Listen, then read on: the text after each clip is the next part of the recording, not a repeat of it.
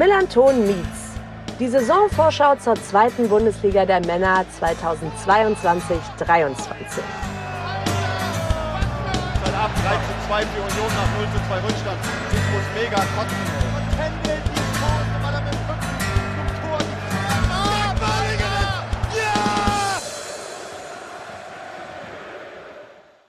Herzlich willkommen zur Saisonvorschau. Ich bin Debbie und ich begleite euch durch die insgesamt 19 Gespräche, die Yannick mit Fans der 17 anderen Vereine, dem Team des VDS NDS sowie unserem Taktikexperten Tim geführt hat. Viel Spaß!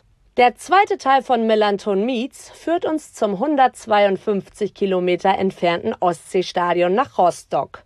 Uwe ist Jahrgang 1963, lebt heute in Schwerin und verbrachte seine Kindheit und Jugend in Altenburg in Thüringen. Nach 21 Jahren im Kundenservice bei Premiere World und Sky ist er aufgrund einer schweren Krankheit und deren Folgen EM-Rentner.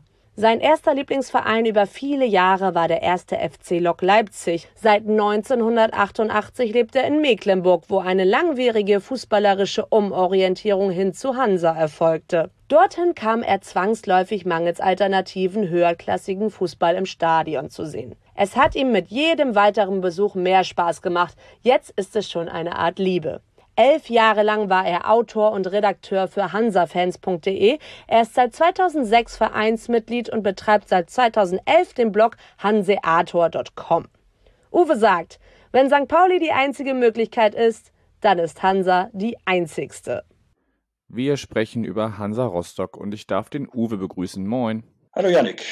Schön, dass du da bist. Äh, HörerInnen kennen dich schon äh, aus unseren Gesprächen während der Saison. In der Saisonvorschau bist du neu. Das war Debbie dich ein bisschen vorgestellt im Vorfeld und wir können direkt thematisch reinsteigen. Ja, letzte Saison als Aufsteiger Platz 13, 41 Punkte, äh, 10 Siege, 11 Unentschieden, 13 Niederlagen und damit 9 Punkte Vorsprung auf den Mitaufsteiger und auch Wiederabsteiger durch die Relegation Dynamo Dresden. Hättest du dir so einen souveränen Klassenerhalt, muss man ja schon wirklich sagen, äh, vor der Saison erwartet oder wie schätzt du rückblickend heute die Saison ein? Erwartet auf gar keinen Fall. Erhofft natürlich, aber von erwarten kann überhaupt keine Rede sein. Also für mich ging es tatsächlich äh, vor der Saison wirklich nur darum, irgendwie die Klasse zu halten, sei es notfalls auch durch Relegation, die ich persönlich eigentlich grundsätzlich ablehne, weil ich immer der Meinung bin, dass äh, Abschlusstabellen nicht ohne Grund Abschlusstabellen heißen. Und äh, aber das, das so zu erwarten, wie es dann bei Hansa letztlich gekommen ist, äh, würde äh, meine Erwartungshaltung völlig übersteigern, die ich vor dem Spiel hatte. Wir wurden letztlich ja auch von den meisten Experten als sicherer Absteiger gehandelt. Wo immer man sich umhörte vor der Saison, äh, war eigentlich klar, dass bei den drei Mannschaften, die in irgendeiner Form dann mit dem Abstieg zu tun haben werden, äh, auf jeden Fall Hansa mit dabei sein wird. Dann äh, der Auftakt war, also das erste Spiel als erstmal vor allem doch recht ernüchternd, insofern, dass wir relativ schnell wieder auf dem Boden der Tatsachen angekommen waren, mit einer Niederlage gegen Karlsruhe, mit einem aus meiner Sicht behetzten Spiel, aber die Umstände waren eben so, dass wir das nicht nach Hause bringen konnten. Äh, das noch dazu erste Erfahrungen selbst gesammelt mit dem VAR, der uns unser Führungstor dann auch äh, aberkannte. Und da merkte man, jetzt sind wir zweite Liga und wir haben auch Gegner, die, die letztlich nochmal eine höhere Qualität haben als eine Liga tiefer. Das ist eben so. Und äh, ansonsten Schon eine Woche später aber folgte dann halt ein Auswärtssieg in Hannover, ein recht deutlicher Auswärtssieg und noch der Schub durch ziemlich spektakuläres Pokal-Erstrundenspiel, wo wir dann in die nächste Runde einzogen.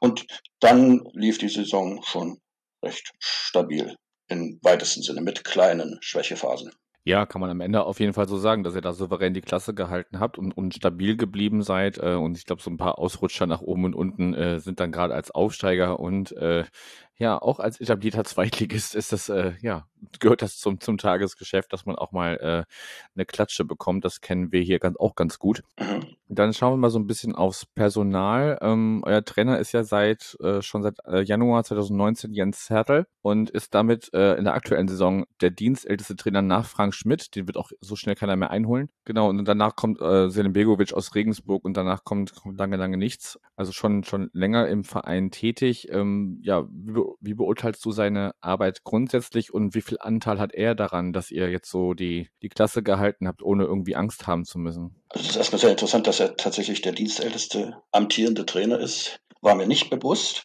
Äh, das lerne ich wieder dazu heute. Ja, es sind ganz, es sind halt ganz viele, die, die erst äh, seit 2020 und, und später Ach dabei so. sind, ne?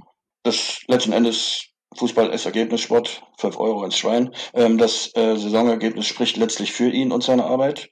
Also mein, für mich persönlich ist es so, dass seine Ruhe und Sachlichkeit letztlich auf den gesamten Verein ausgestrahlt haben und letztlich auch Vereinsvorstand und Verantwortliche, wie auch das Umfeld, äh, in, auch in sportlich kritischen Phasen, die es ja nun gab, letztlich ruhig hielten. Und interessanterweise kamen die ersten Diskussionen über die Personalie Jens Hertel als Hansa-Trainer erst auf, auf am Saisonende, als das Saisonziel schon fast erreicht war, als da in der, irgendeiner Pressekonferenz dann von einem Boulevardblatt diese Diskussion aufgemacht wurde mit seiner Vertragsverlängerung. Und das spricht letztlich für seine Arbeit. Er ist, was ich ihm hoch anrechne, er ist kein Trainer, der vor der Kurve tanzt und auf der anderen Seite auch keiner, der, wenn es nicht läuft, Rundumschläge verteilt. Und diesen Eindruck vermittelt für mich in der letzten Saison die Vereinsführung auch insgesamt. Ich kann mich nicht an irgendwelche spektakulären Vorstandsstatements äh, erinnern, die mir im Gedächtnis geblieben wären, jedenfalls nicht zum Sportlichen. Und äh, das ist meiner Ansicht nach Beleg äh, für die Wertschätzung, die dem Trainer auch seitens des Vereins und des, der Verantwortlichen entgegengebracht wird. Klingt alles sehr positiv, erscheint aber anscheinend äh, nicht äh, mit dem jetzigen Kader, auch wenn der souverän die Klasse gehalten hat, äh, zufrieden gewesen zu sein. Denn auf dem Transfermarkt ist Stand heute und wir nehmen immerhin an, einem, an dem Dienstag in der Woche vor dem Saisonstart auf, also am 5.7. Das ist schon noch übernächstes Wochenende geht schon los. Und es ist wirklich einiges passiert. Also ähm, insgesamt elf Zugängen stehen 18 Abgänge gegenüber. Um, ähm, und bevor ich jetzt da äh, einzelne Namen vorlese, hol uns doch mal ein bisschen ab. Von wem erwartest du dir vielleicht schon, was der jetzt äh, schon feststeht als Verpflichtung? Und äh, ja, wo ist es schade, dass der Vertrag nicht verlängert wurde? Also vielleicht noch als Vorbemerkung, äh, das ist wirklich mhm. eine hohe Zahl, hohe Fluktuation, die wir selbst bei Hansa in den Drittliga-Jahren aber uns schon äh, dran gewöhnen konnten, unabhängig von den Trainern. Aber in diesem Fall war ein Ziel auf jeden Fall, so wie ich das mitbekommen habe, den Kader zu verkleinern. Ich habe jetzt nicht die genaue Zahl im Kopf. Wir hatten in der letzten Saison, glaube ich, 33 oder 34 Spieler im Profikader und sind jetzt äh, Stand heute, soweit mir mit dem, was mir auch bekannt ist, sind wir, wenn ich mich nicht verzählt habe, bei 27 Spielern. Das heißt also ein deutlicher Rückgang. Und das hat der Trainer letztlich auch äh, äh, in einer Pressekonferenz zum Trainingsauftakt äh, auch nochmal begründet, im weitesten Sinne oder im Endeffekt damit, dass äh, der sehr, sehr hohe Kader auch den Ungewissheiten geschuldet war, die durch die Pandemie herrschten, da man eben nicht wusste, wie äh, die Belastung äh, der manch, äh, der Spieler durch die höhere Zahl Spiele auch und äh, mögliche Spiele im Pokal sein könnte und letzten Endes, ob es zu Ausfällen kommt, die eben auch, auch der Krankheit geschuldet sind und über das normale Risiko, dass man äh, mit Verletzungen mitunter eingeht. Und das war also ein Ziel meiner Ansicht nach, was jetzt mit realisiert wurde, äh, die Mannschaft insgesamt zu verkleinern und dann äh, habe ich den Eindruck bei den Spielern, die wir jetzt äh, im neuen Kader haben, war ein weiteres Ziel vermutlich auch die Verjüngung der Mannschaft. Soweit ich mich erinnere, ohne auch das jetzt zahlenmäßig äh, belegen zu können, hatte Hansa mit einem der im Durchschnitt ältesten äh, Kader äh, in der Liga. Das mhm. wird er also auch mit hin. So, aber jetzt habe ich schon wieder so viel erzählt. Ähm, ja, von wem erwarte ich mir viel, hattest du gefragt. Ja. Als erstes freue ich mich äh, sehr, dass es gelungen ist, mit äh, Sebastian Till einen relativ äh, bekannten Spieler, auch international bekannten Spieler zum Verein zu holen, der mir persönlich zwar auch nicht so äh, im Bewusstsein war vor seiner Verpflichtung, aber alleine sein grandioses Tor gegen Real Madrid in der Champions League Gruppenphase äh, ist natürlich schon mal eine Hausnummer gewesen, mit der man auch äh, gut für sich selbst international Werbung machen kann. Und wir haben so ein paar Fans hier in Schwerin und einer von denen sagte mir zu denen, alleine die Tatsache, dass er mit diesem Tor Toni Groß auf seinem Weg zum fünften Champions League-Titel wenigstens eine Niederlage beibringen konnte, ist es wert, ihn hier dann bei Hansa zu haben. ja, äh, ansonsten ähm, darf er dieses Tor gern noch einmal wiederholen, auch in, zum gleichen Spielzeitpunkt. Da würde mir so ein, schwebt mir da so ein Termin Anfang März vor, ohne das jetzt genauer ausführen zu wollen. Ja, aber von dem äh, hoffe ich mir sehr viel und äh, gespannt bin ich, äh, wie sich die äh, Zugänge mit Zweitliga-Erfahrung, die wir jetzt haben, äh, bewähren werden. Da hätten wir ganz vorne sicherlich Kai Pröger aus äh, Paderborn, Angreifer, der uns persönlich auch schwer zu schaffen gemacht hat. Nicht jetzt, dass er serienweise Tore erzielt hätte, aber ich erinnere mich an das Spiel unserer Mannschaft letztes Jahr in Paderborn, wo wir lange 1 0 führten und mit der Einwechslung von Pröger alleine durch seine offensive Präsenz äh, das Spiel schon deutlich in Richtung äh, Paderborn kippte und wir mit viel Glück letztlich auch dort gerade noch einen Punkt wenigstens mitnehmen konnten. Also, also die Belegung des Offensivspiels äh, ist sicherlich einer der Schwerpunkte, wo ich mir von eben gerade von dem Kai Brügger sehr viel erhoffe. Ansonsten haben wir aus äh, Dresden und Aue Spieler geholt, die dort im Stamm waren. Beide über 30 Spiele gemacht. Einmal der Morris Schröter von Dynamo und äh, John Patrick Strauß aus Aue. Ähm, da könnte man jetzt, äh, wenn man boshaft ist, sagen, gut, das sind Stammspieler gewesen. Der eine bei einer Mannschaft, die in diesem Jahr kein einziges Spiel, Pflichtspiel gewonnen hat. Und der andere bei einer Mannschaft, die im Prinzip von Saisonbeginn an abgeschlagen auf einem, äh, fest, auf einem, einem verbindlichen Abstiegsplatz verbracht hat. Aber das wird den Spielern natürlich nicht gerecht, weil die ja dort auch nicht alleine auf den Platz standen. Und unter Umständen soll natürlich auch jeder Spieler in einer anderen Umgebung die Möglichkeit haben, mit anderen nervlichen Belastungen vielleicht ähm, äh, zu zeigen, dass sie es deutlich besser können und dass sie auch einer Mannschaft positive Impulse geben können. Und das billige ich Ihnen auf jeden Fall zu und drücke ich Ihnen auch die Daumen, dass das bei uns gelingt. Letzten Endes haben Sie den, äh, kennen Sie den äh, nervlichen Druck auch, der mit Abstiegskampf äh, auf einen Spieler lasten kann. Das kennen Sie. Und ohne jetzt rumunken zu wollen, ist für mich auch äh, eigentlich ziemlich sicher, dass auch im zweiten Jahr nach dem Aufstieg Hansa erstmal sich äh, nach unten auch orientieren sollte und versuchen, möglichst wieder so eine Abstandssaison zu spielen. Und vielleicht schafft es mit diesen Spielern.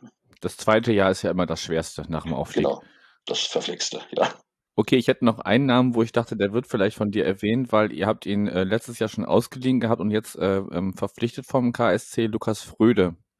Wäre noch so ein Name, der, der, mir jetzt zumindest auch was sagt und wo ich stimmt, äh, den habe ich nicht erwähnt, das stimmt. Positives ja. verbinde. Möchtest du den noch ein bisschen mit Inhalt füllen? Also ich habe ihn jetzt nicht explizit mehr aufgenommen, aber der Name ist auf jeden Fall natürlich äh, erwähnenswert, zumal der auch äh, tatsächlich Erfahrung auch mit nicht kommt, sondern auch bleibt. Und, und Erfahrung und mit dem Umfeld vertraut ist ein, eigentlich auch eine gute Kombination. Okay, aber es ist ja auch vielleicht auch schon ein Statement, dass er zumindest jetzt nicht unter den Namen war, die du dir da jetzt äh, herausnotiert hast. Ja, die, die Liste der Abgänge ist äh, noch länger als die der Zugänge. Hattest du ja gerade schon so ein bisschen eingeordnet, äh, weshalb das so ist. Kann man ja auch gut verstehen, dass man sagt, okay, wir müssen uns da mal ein bisschen äh, verschlanken sozusagen.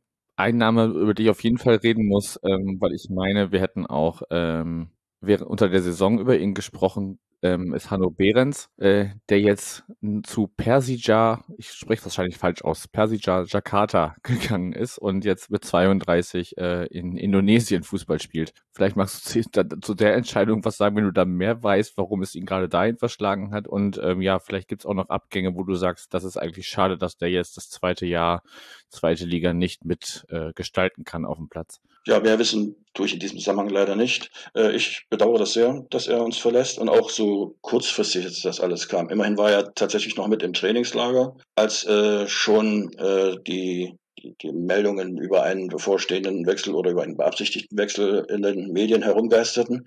Er ist also mit ins Trainingslager gefahren, hat auch äh, bei den Testspielen mitgewirkt, ist dort sogar in einer in Presseinterviews vom Trainer noch nach dem Training lobend erwähnt worden, so dass ich dann noch gedacht hatte, na Mensch, vielleicht haben sie ja doch eine Möglichkeit gefunden, dass er bei Hansa bleibt. Aber er hat sich halt anders entschieden. Ähm, das äh, ist sein gutes Recht. Ähm, er ist jetzt 32, glaube ich, und ähm, hat natürlich auch äh, bei langfristiger persönlicher Planung zu sehen, dass er sein, äh, seine, seine persönlichen Ziele entsprechend gestaltet, so dass zum Karriereende näher kommend äh, die sicherlich auch wirtschaftliche Seite da eine Rolle gespielt haben dürfte. Ich kenne mich in solchen Zahlen, äh, bin ich nicht so bewandert. Ähm, ich denke, es wird wahrscheinlich so sein, denn also ich, ohne äh, dem indonesischen Fußball zu nahe treten zu wollen, äh, kann ich mir durchaus vorstellen, dass äh, die sportliche Perspektive es eher nicht war, die ihn dorthin gelockt hat.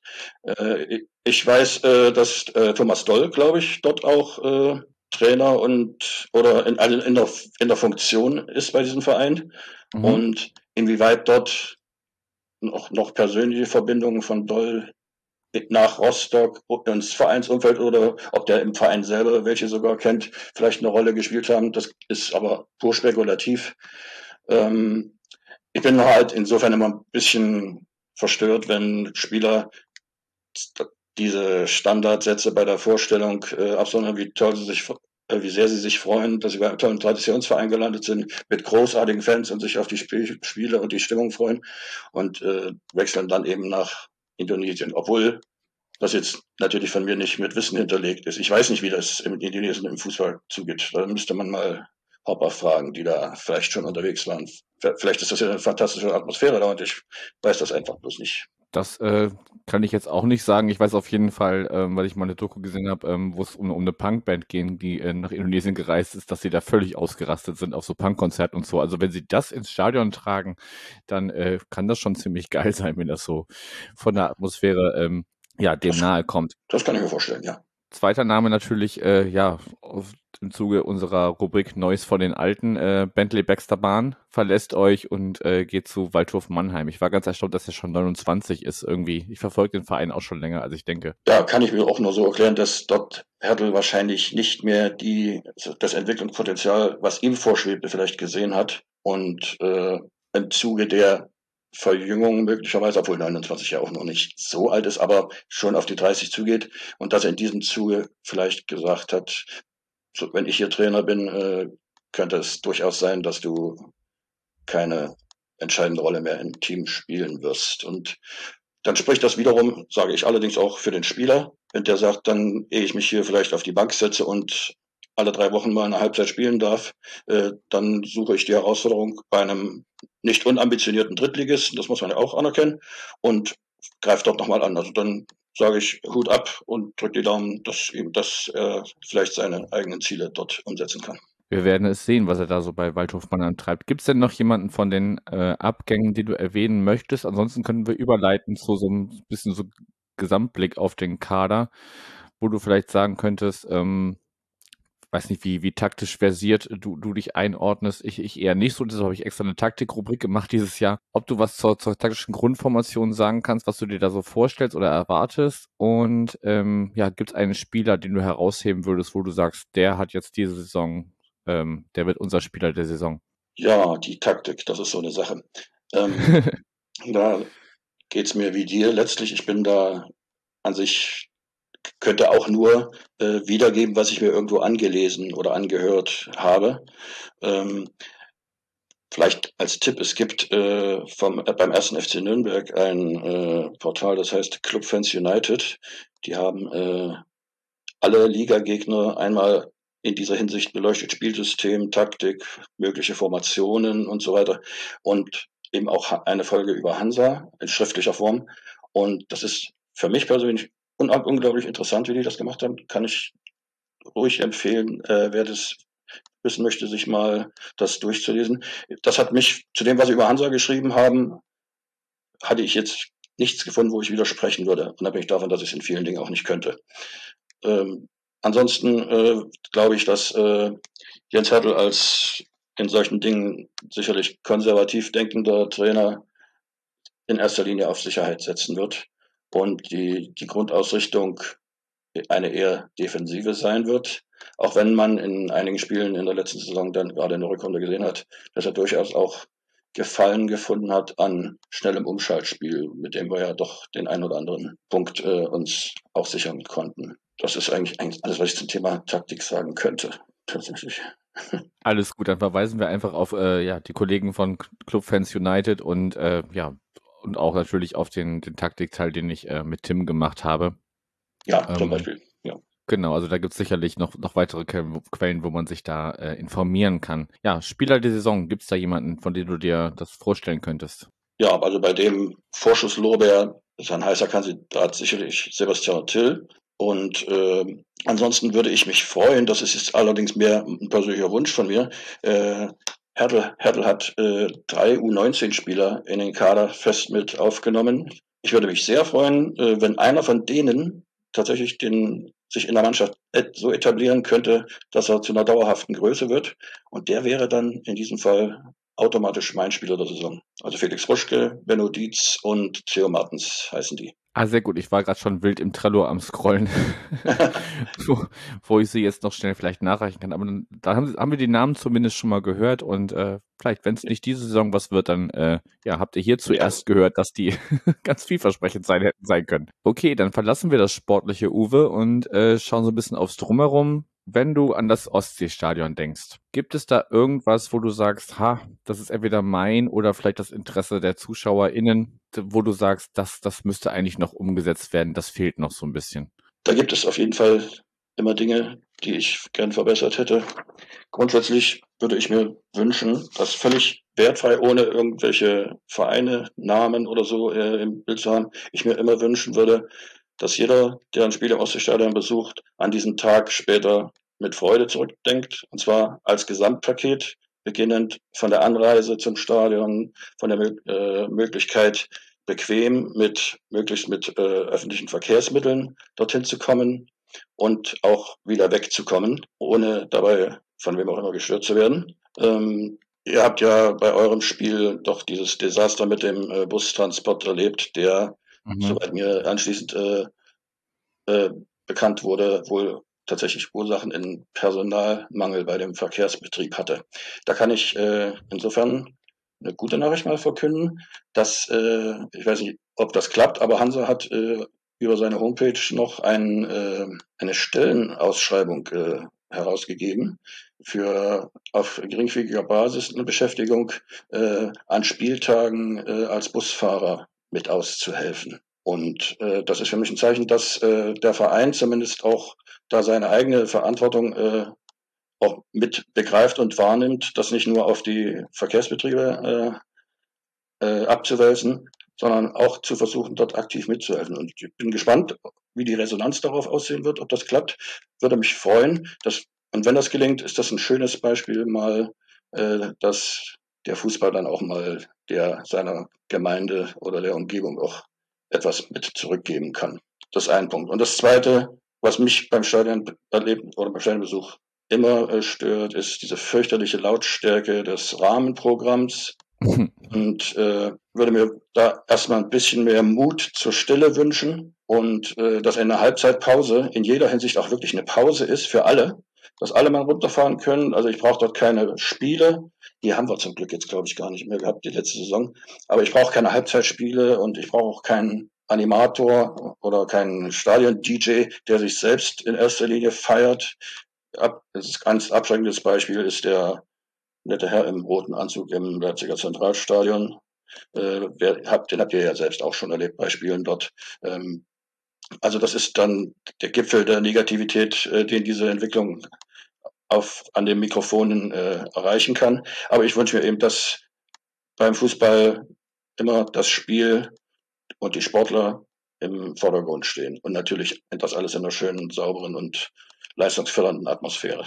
Okay, also ein, ein rundum sorglos Paket so ein bisschen oder ein, ein, ein schöner äh, äh, Stadionbesuch für alle Beteiligten und ähm, ja, Mut zur Stille und natürlich ja, also ich glaube, die, die Geschehnisse beim bei unserem letzten Auswärtsspiel bei euch müssen wir jetzt hier noch nicht mal noch mal extra thematisieren. Da können wir gerne auf die Folge von, ähm, von uns während der Saison, die du mit Kasche gemacht hast, verweisen, ähm, wo ihr das ja aufgearbeitet habt und äh, ja, da also da, da ist noch viel Luft nach oben, aber wenn du sagst, da man hat, man hat zumindest einzelne Aspekte oder einen einzelnen Aspekt schon mal erkannt, dann ist das ja schon mal zumindest etwas. Okay, dann machen wir mal so einen kleinen Ausblick. Ich finde zumindest äh, von außen betrachtet, äh, für einen Aufsteiger im zweiten äh, Zweitligajahr ist das äh, Auftaktprogramm für euch recht happig. Ihr habt zwar erst ein Heimspiel gegen Heidenheim, aber Heidenheim ist immer unangenehm, finde ich. Dann fahrt ihr zu, äh, ja, kommt ihr hier in die Stadt, aber äh, nicht als Mellantor, du weißt schon. Und ja, äh, dann habt ihr es zu tun mit, äh, ja, unserem äh, nicht Lieblings, aber gerne mal äh, gezogenen Pokalgegner äh, VfB Lübeck. Da sind wir, glaube ich, äh, also zumindest seit ich den Verein verfolge, schon mindestens zweimal gewesen. Und äh, dann habt ihr ein, Beisp äh, ein Heimspiel gegen den äh, einen der beiden Absteiger aus Bielefeld. Also finde ich jetzt persönlich so von draußen betrachtet jetzt nicht das einfachste Auftaktprogramm. Wie ordnest du den Start in die neue Zweitligasaison ein? Der ist sehr anspruchsvoll, auf jeden Fall. Ähm, Heidenheim gehe ich völlig mit. Heidenheim ist eine, zum Beispiel so eine Mannschaft, die immer seit Jahren erstmal als etablierter Zweitligist, als solider Zweitligist und eigentlich fast immer unter den sogenannten Geheimtipps gehandelt wird. Und ein erstes, erster Spieltag gegen die ist schon mal eine gefährliche Sache. Also da wird sich schon ein bisschen zeigen, wohin die Richtung äh, bei uns in dieser Saison gehen wird. Er müsste nicht direkt nach Heidenheim fahren. Also immerhin kommen sie zu Nein, euch. Die spielen bei uns, aber das, das, ich glaube, die, die Bedeutung des Heimspiels ist nicht ganz so krass und schon gar nicht im ersten Spiel, glaube ich. Da wird man sehen müssen.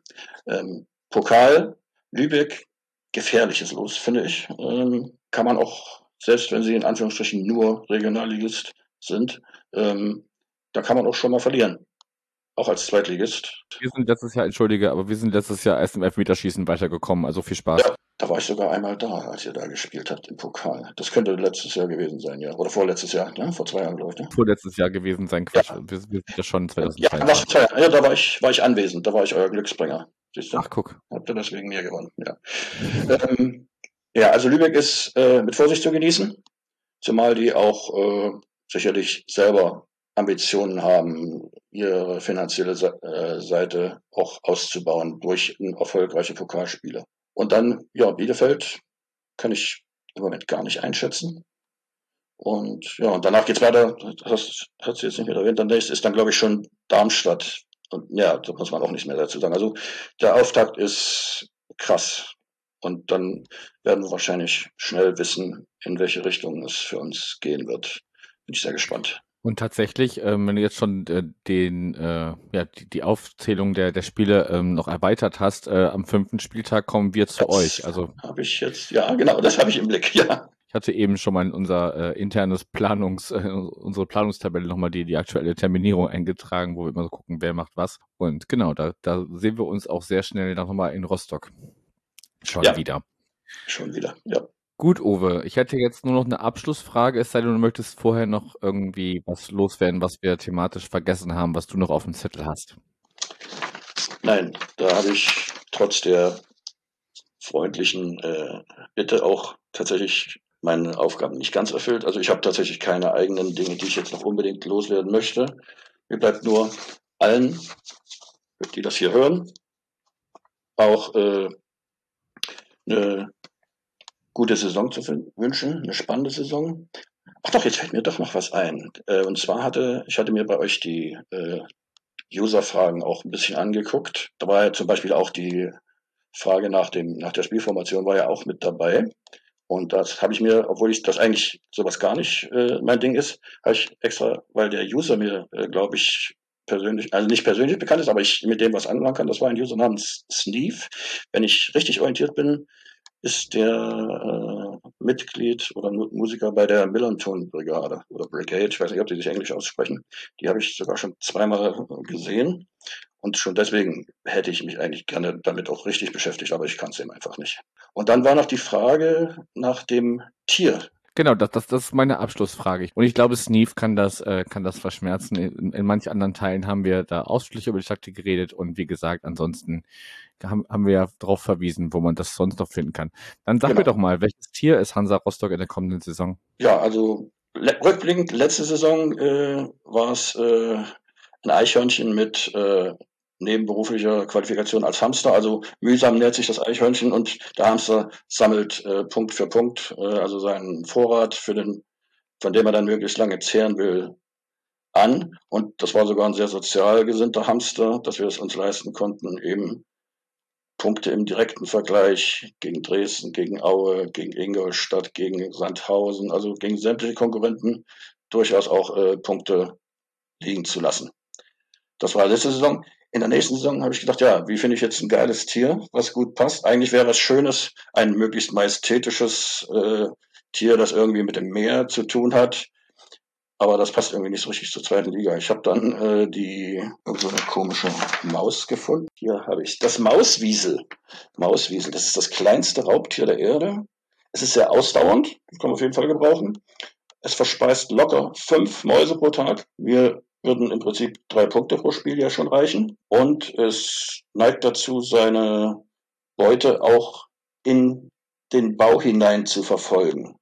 Das würde für mich also ein Indiz sein, also auch Auswärtspunkte zu Räubern zu erobern. Ja, also nehmen wir das Mauswiesel. Finde ich, finde ich eine sehr schöne Erklärung. Auch den, den, den sozialistischen Hamster finde ich auch sehr schön. Aber, aber das Mauswiesel ist auch super. Uwe, ich danke dir für deine Zeit. Ja, und wünsche euch eine erfolgreiche Saison auf jeden Fall. Ja, das wünsche ich euch auch. Und ich freue mich auf alle Spiele und ein bisschen mehr auf die Spiele zwischen unseren beiden. Wunderbare Schlussworte. Mach's gut. Tschüss.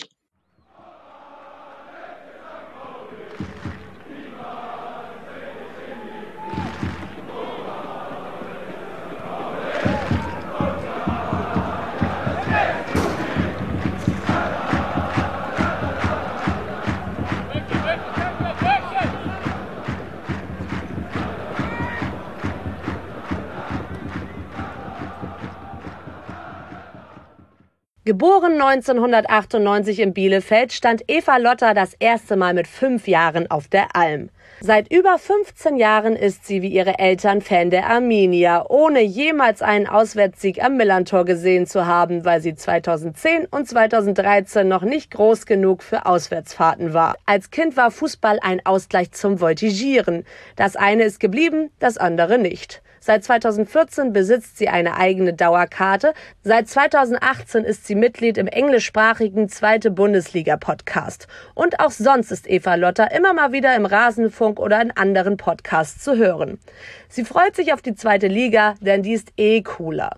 Neben dem Fußball studiert sie Medienmanagement in Hannover und arbeitet gerade an einem größeren Projekt. Auf Twitter ist sie als eva-bohle zu finden. Wenn der Abstieg von Arminia Bielefeld etwas Positives an sich hat, dann, dass ich endlich mal mit Eva Lotter Bohle sprechen kann. Moin, Eva. Moin. Schön, dass du da bist ähm, und wir uns endlich mal äh, ja, über Fußball unterhalten können. Ähm, wir haben in deiner Vorstellung gehört, schon gehört, äh, so schlimm findest du es gar nicht, dass die Arminia abgestiegen ist, weil die zweite Liga ist eh cooler. Wie blickst du denn so allgemein, bevor wir mal so ein bisschen ins Detail gucken, auf die vergangene Spielzeit oder die, die zwei Jahre Bundesliga zurück? Ja, ähm, dadurch, dass diese, diese erste Bundesliga-Saison ja immer noch größtenteils ohne Fans äh, stattgefunden hat, äh, natürlich so ein bisschen wehleidig, weil dann die zweite Saison jetzt natürlich wirklich nicht so nice war. Ähm, auch mit dem, mit dem Abstieg natürlich, aber generell auch einfach mit vielen schlimmen Spielen. Ähm, man konnte irgendwie nicht, wie zum Beispiel Bochum jetzt diese Euphorie aus dem Aufstieg wirklich ins, ins Stadion tragen und das mitnehmen. Es hat einfach gefehlt und dann irgendwie wenn man dann irgendwie auf Twitter schaut und es wird sich irgendwann überall nur noch zerfleischt, obwohl alle, glaube ich, endlich nur das, das Gute für den Verein wollen und natürlich wollen, dass es dem Verein auch irgendwie gut geht. Und irgendwann ist es aber irgendwann nur noch rumgemeckere ähm, gegenseitig und ähm, ja, es ist dann einfach irgendwann richtig anstrengend gewesen auch und ich war dann ehrlich gesagt auch echt froh, als dann feststand, wir sind abgestiegen und das ist jetzt auch einfach vorbei. ja, und so sehen wir es das erste Mal seit ähm, bald drei Jahren, also Dezember 2019 haben wir das letzte Mal gegeneinander gespielt. Damals gab es ein 3 zu 0 für St. Pauli. Ja, jetzt in der vergangenen Saison, es war natürlich jetzt, wie du schon angedeutet hast, relativ bitter. Ne? Also den Aufstieg nicht äh, fahrrichtig feiern können wegen Corona, ähm, den äh, Klassenerhalt nicht feiern können wegen Corona. Und wenn man dann hin kann, dann, äh, ja, dann ähm, muss man einen Abstieg beklagen. Ist natürlich dann eher ungünstig. Ähm, was so ein bisschen auffällt bei eurer Abschlussplatzierung auf Platz 17, dass ihr die schlechteste Offensive der ersten Liga habt. Ähm, und damit können wir vielleicht überleiten auf den äh, neuen Trainer namens Uli Forte. Ähm, ob das so vielleicht seine, eine seiner ersten Baustellen ist, dass ihr äh, ja auch vorne effektiver werden müsst. Ja, bestimmt. Also äh, per se war das ja auch schon eine Baustelle von Frank Kramer, weil wir haben ja auch unter Uwe Neuhaus nicht mehr Tore geschossen. Also wir hatten, äh, Fun Fact, wir hatten genau ein Gegentor und ein selbstgeschossenes Tor mehr als die Saison davor. top, top Bilanz. Mhm. Ähm, nee, also klar ist das, ist das ein Ziel und ich glaube aber tatsächlich auch, auch wenn jetzt ähm, die ersten Tests natürlich wenig aussagekräftig ist, dass man da ähm, eigentlich auch aus der ersten Liga heraus eigentlich ganz gut bestückt ist. Also ich glaube, das sind ja auch größtenteils alles Namen, die man eben als äh, Zweitliga-Teilnehmerverein äh, aus den letzten, weiß ich nicht, fünf Jahren ganz gut kennt. Ähm, von daher klar, also personell finde ich, ist die Offensive jetzt nicht schlecht besetzt, aber da muss natürlich erstmal das Selbstbewusstsein rein, was irgendwie letzte Saison so ein bisschen fehlte. Also namentlich sind dann natürlich Leute wie äh, Sarah Krüger, äh, Robin Hack, natürlich Fabi Klos, ähm, kennt man da natürlich auch, aber ähm, generell dann auch die Reihe dahinter mit, äh, mit Okugawa beispielsweise, mit Lasme, der ja entweder ähm, in der Sturmspitze, aber auch auf den Außen spielen kann. Ähm, ich vergesse bestimmt noch ganz viele Leute. Äh, generell Vassiliades, der ist natürlich eher fürs, fürs Mittelfeld, aber trotzdem, also es sind so ein paar Namen, die man natürlich als Zweitliga-Fan durchaus kennt.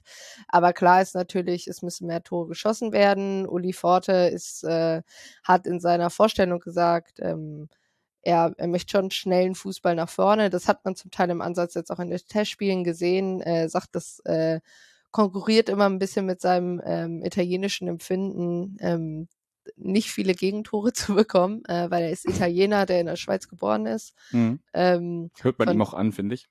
ja, ähm, und das, äh, ja, ich, ich, ich bin mal gespannt, äh, wie das mit dem wird. Generell ist es ja auch ein sehr, sehr großes Trainerteam.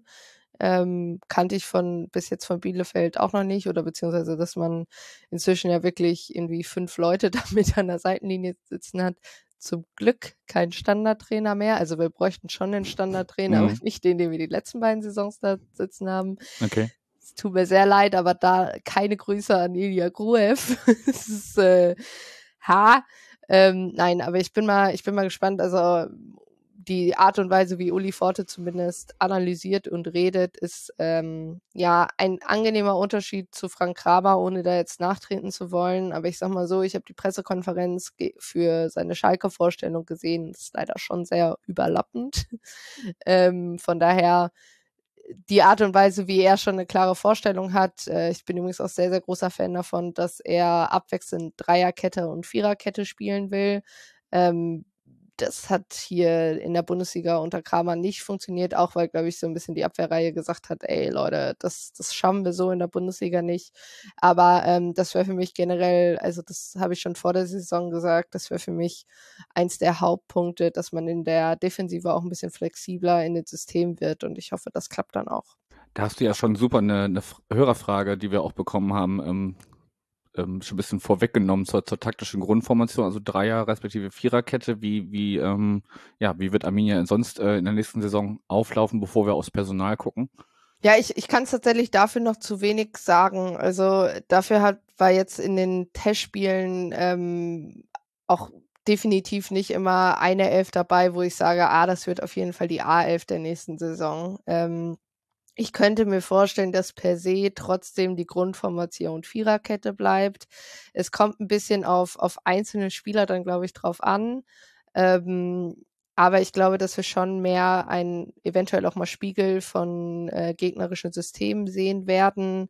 Ähm, das hat einfach in der letzten Saison nicht geklappt. Aber das Problem ist natürlich auch, das zu versuchen in der Bundesliga geht bei neun von zehn Fällen als quasi Aussteiger auch immer noch immer schief. Ähm, von daher, ja, ich kann es tatsächlich noch nicht genau sagen, weil es kann genauso sein, dass er, dass wir weiter irgendwie viel so in Richtung 4-3-3, 4-2-3-1 sehen.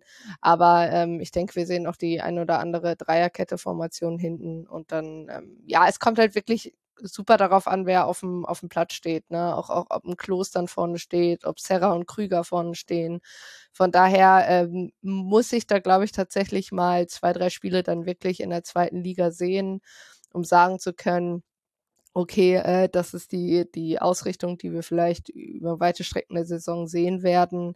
Ähm, auch weil ich dass das Transferfenster ja auch noch ein bisschen offen ist. Es kann ja immer noch mal sein, dass ein Spieler kommt, ein Spieler geht.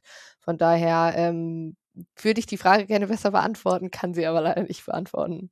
Dann schauen wir mal, ob wir dich einfach äh, einer meiner Kollegen dich äh, in der in der laufenden Saison zum Vor- und nach dem Spiel ganz regulär nochmal einlädt, dann können wir da bestimmt noch ein bisschen mehr zu sagen. Ähm, jetzt hast du schon gesagt, Spieler kommen, Spieler gehen, da ist auch schon einiges passiert. Ähm, da das ähm, ja locker zehn Abgänge, zehn äh, Zugänge so ungefähr, Pi mal Daumen, wobei da auch schon zwei äh, ja zurückgekommene Leihspieler bei sind, die dann äh, weitergezogen sind oder weiterziehen werden. Ähm, ja, ordne mal ein bisschen ein, wer, auf, wer ist bei den Zugängen dabei, wo du sagst, das klingt ganz vielversprechend oder wo bist du da eher skeptisch? Und äh, ja gut, bei Abgängen müssen wir natürlich über Ortega sprechen. Fabian Klos war ja erst äh, gegangen und hat dann gesagt, nee, ich hänge noch mal ein Jahr dran, äh, sonst wäre der sicherlich auch Thema gewesen. Aber ordnen das mal so ein bisschen für uns ein. Ja, ich fange mal mit den Zugängen an. Also da ist für mich vor allem ähm, Oliver Hüsing äh, ganz, ganz zentral, weil ich ähm, den einfach bei Heidenheim schon sehr geschätzt habe und jetzt auch in den ersten beiden Eindrücken von den Testspielen ähm, sehr positiv angetan war. Der ist sehr, sehr lautstark, ordnet sehr viel. Mit ihm ähm, wurde, glaube ich, jetzt auch zuletzt im Testspiel im Trainingslager Dreierkette gespielt. Ähm, der ordnet sich direkt sehr, sehr gut da ein, ist natürlich auch Zweitliga erfahren. Äh, das kann man immer gut gebrauchen. Ähm, und da, da freue ich mich auf jeden Fall drauf. Bei Silvan Sittler bin ich mir noch nicht so sicher. Für äh, bei Freddy Jekel, auch für die Innenverteidigung. Ähm, hat mir jetzt auch gut gefallen, ist auch eine, eine gute Leier einfach. Ähm, Bielefeld hat da ja auch eine Kaufoption. Äh, von daher, auf den freue ich mich auch. Der hat auch keinen schlechten Eindruck gemacht. Aber ähm, genau, das ist so ein bisschen bei den Zugängen. Man weiß ja nicht, was noch passiert. Äh, bei denen, die zurückgekommen sind, bei Laie äh, hat niemand bis jetzt einen sehr, sehr guten Eindruck gemacht. Das hätte ich so tatsächlich nicht gedacht. Der wurde ja auch irgendwie mehr verliehen, als dass er tatsächlich hier gespielt hat. Äh, Kronsbruch ist ja ein Bielefelder Original. Da freue ich mich auch sehr, dass er wieder da ist. Ähm, Abgänge, klar, Ortega. Also ich meine, ähm, Stand jetzt ist es ja noch nicht offiziell, dass er ähm, bei Man City landet, aber also ich kenne keinen Bielefeld-Fan, der ihm das krumm nimmt. Die, die sagen, was ein Schwachsinn, sind meistens Leute von außerhalb.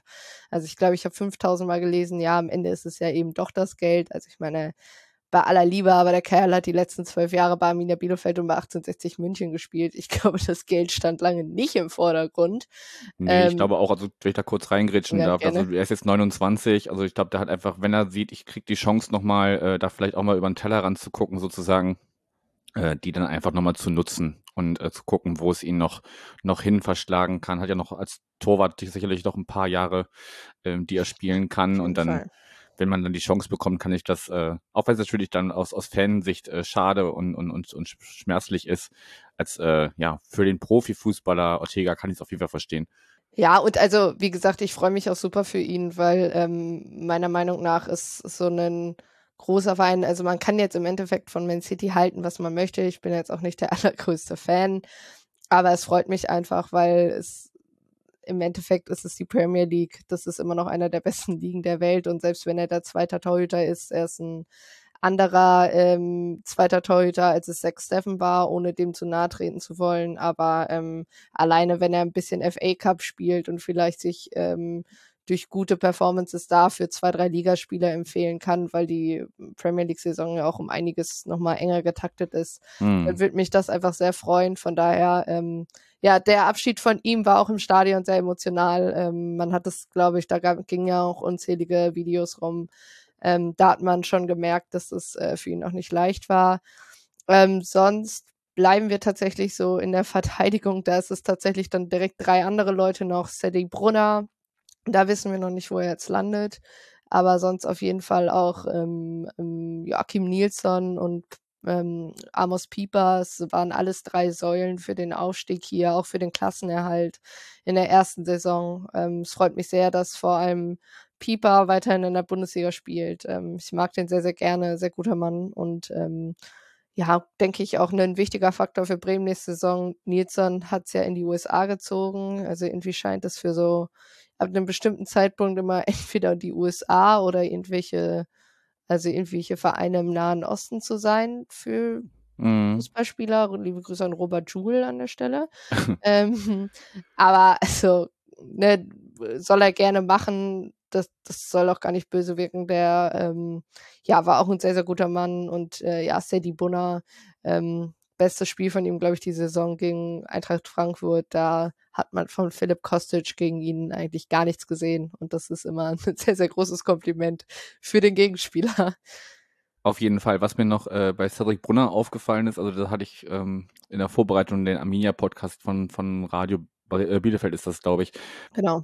Hatten sie da gerade gesprochen, ähm, dass sie ja, also Cedric Brunner hätte fast unter seinem ehemaligen Trainer wieder gespielt, weil die sich schon mal äh, in der Vergangenheit äh, über den Weg gelaufen sind und dadurch äh, dann auch Arminia schon mit Uli Forte zu tun hatte, weil man dann Cedric Brunner von seinem damaligen Verein geholt hat. Das fand ich noch, wäre eine schöne Geschichte gewesen, wenn äh, ja, er geblieben wäre und dann jetzt unter seinem alten neuen Trainer äh, dann weiter gespielt hätte. Was ansonsten noch auffällig ist, vielleicht ein bisschen, dass äh, bei den Zugängen sich das von, von, ja, ich sag mal, Alter und Erfahrung und so, ja, junge, entwicklungsfähige Spieler so ein bisschen die Waage hält. Also der Durchschnitt liegt irgendwo bei 24 und so zwischen 21 und 29, glaube ich, ungefähr.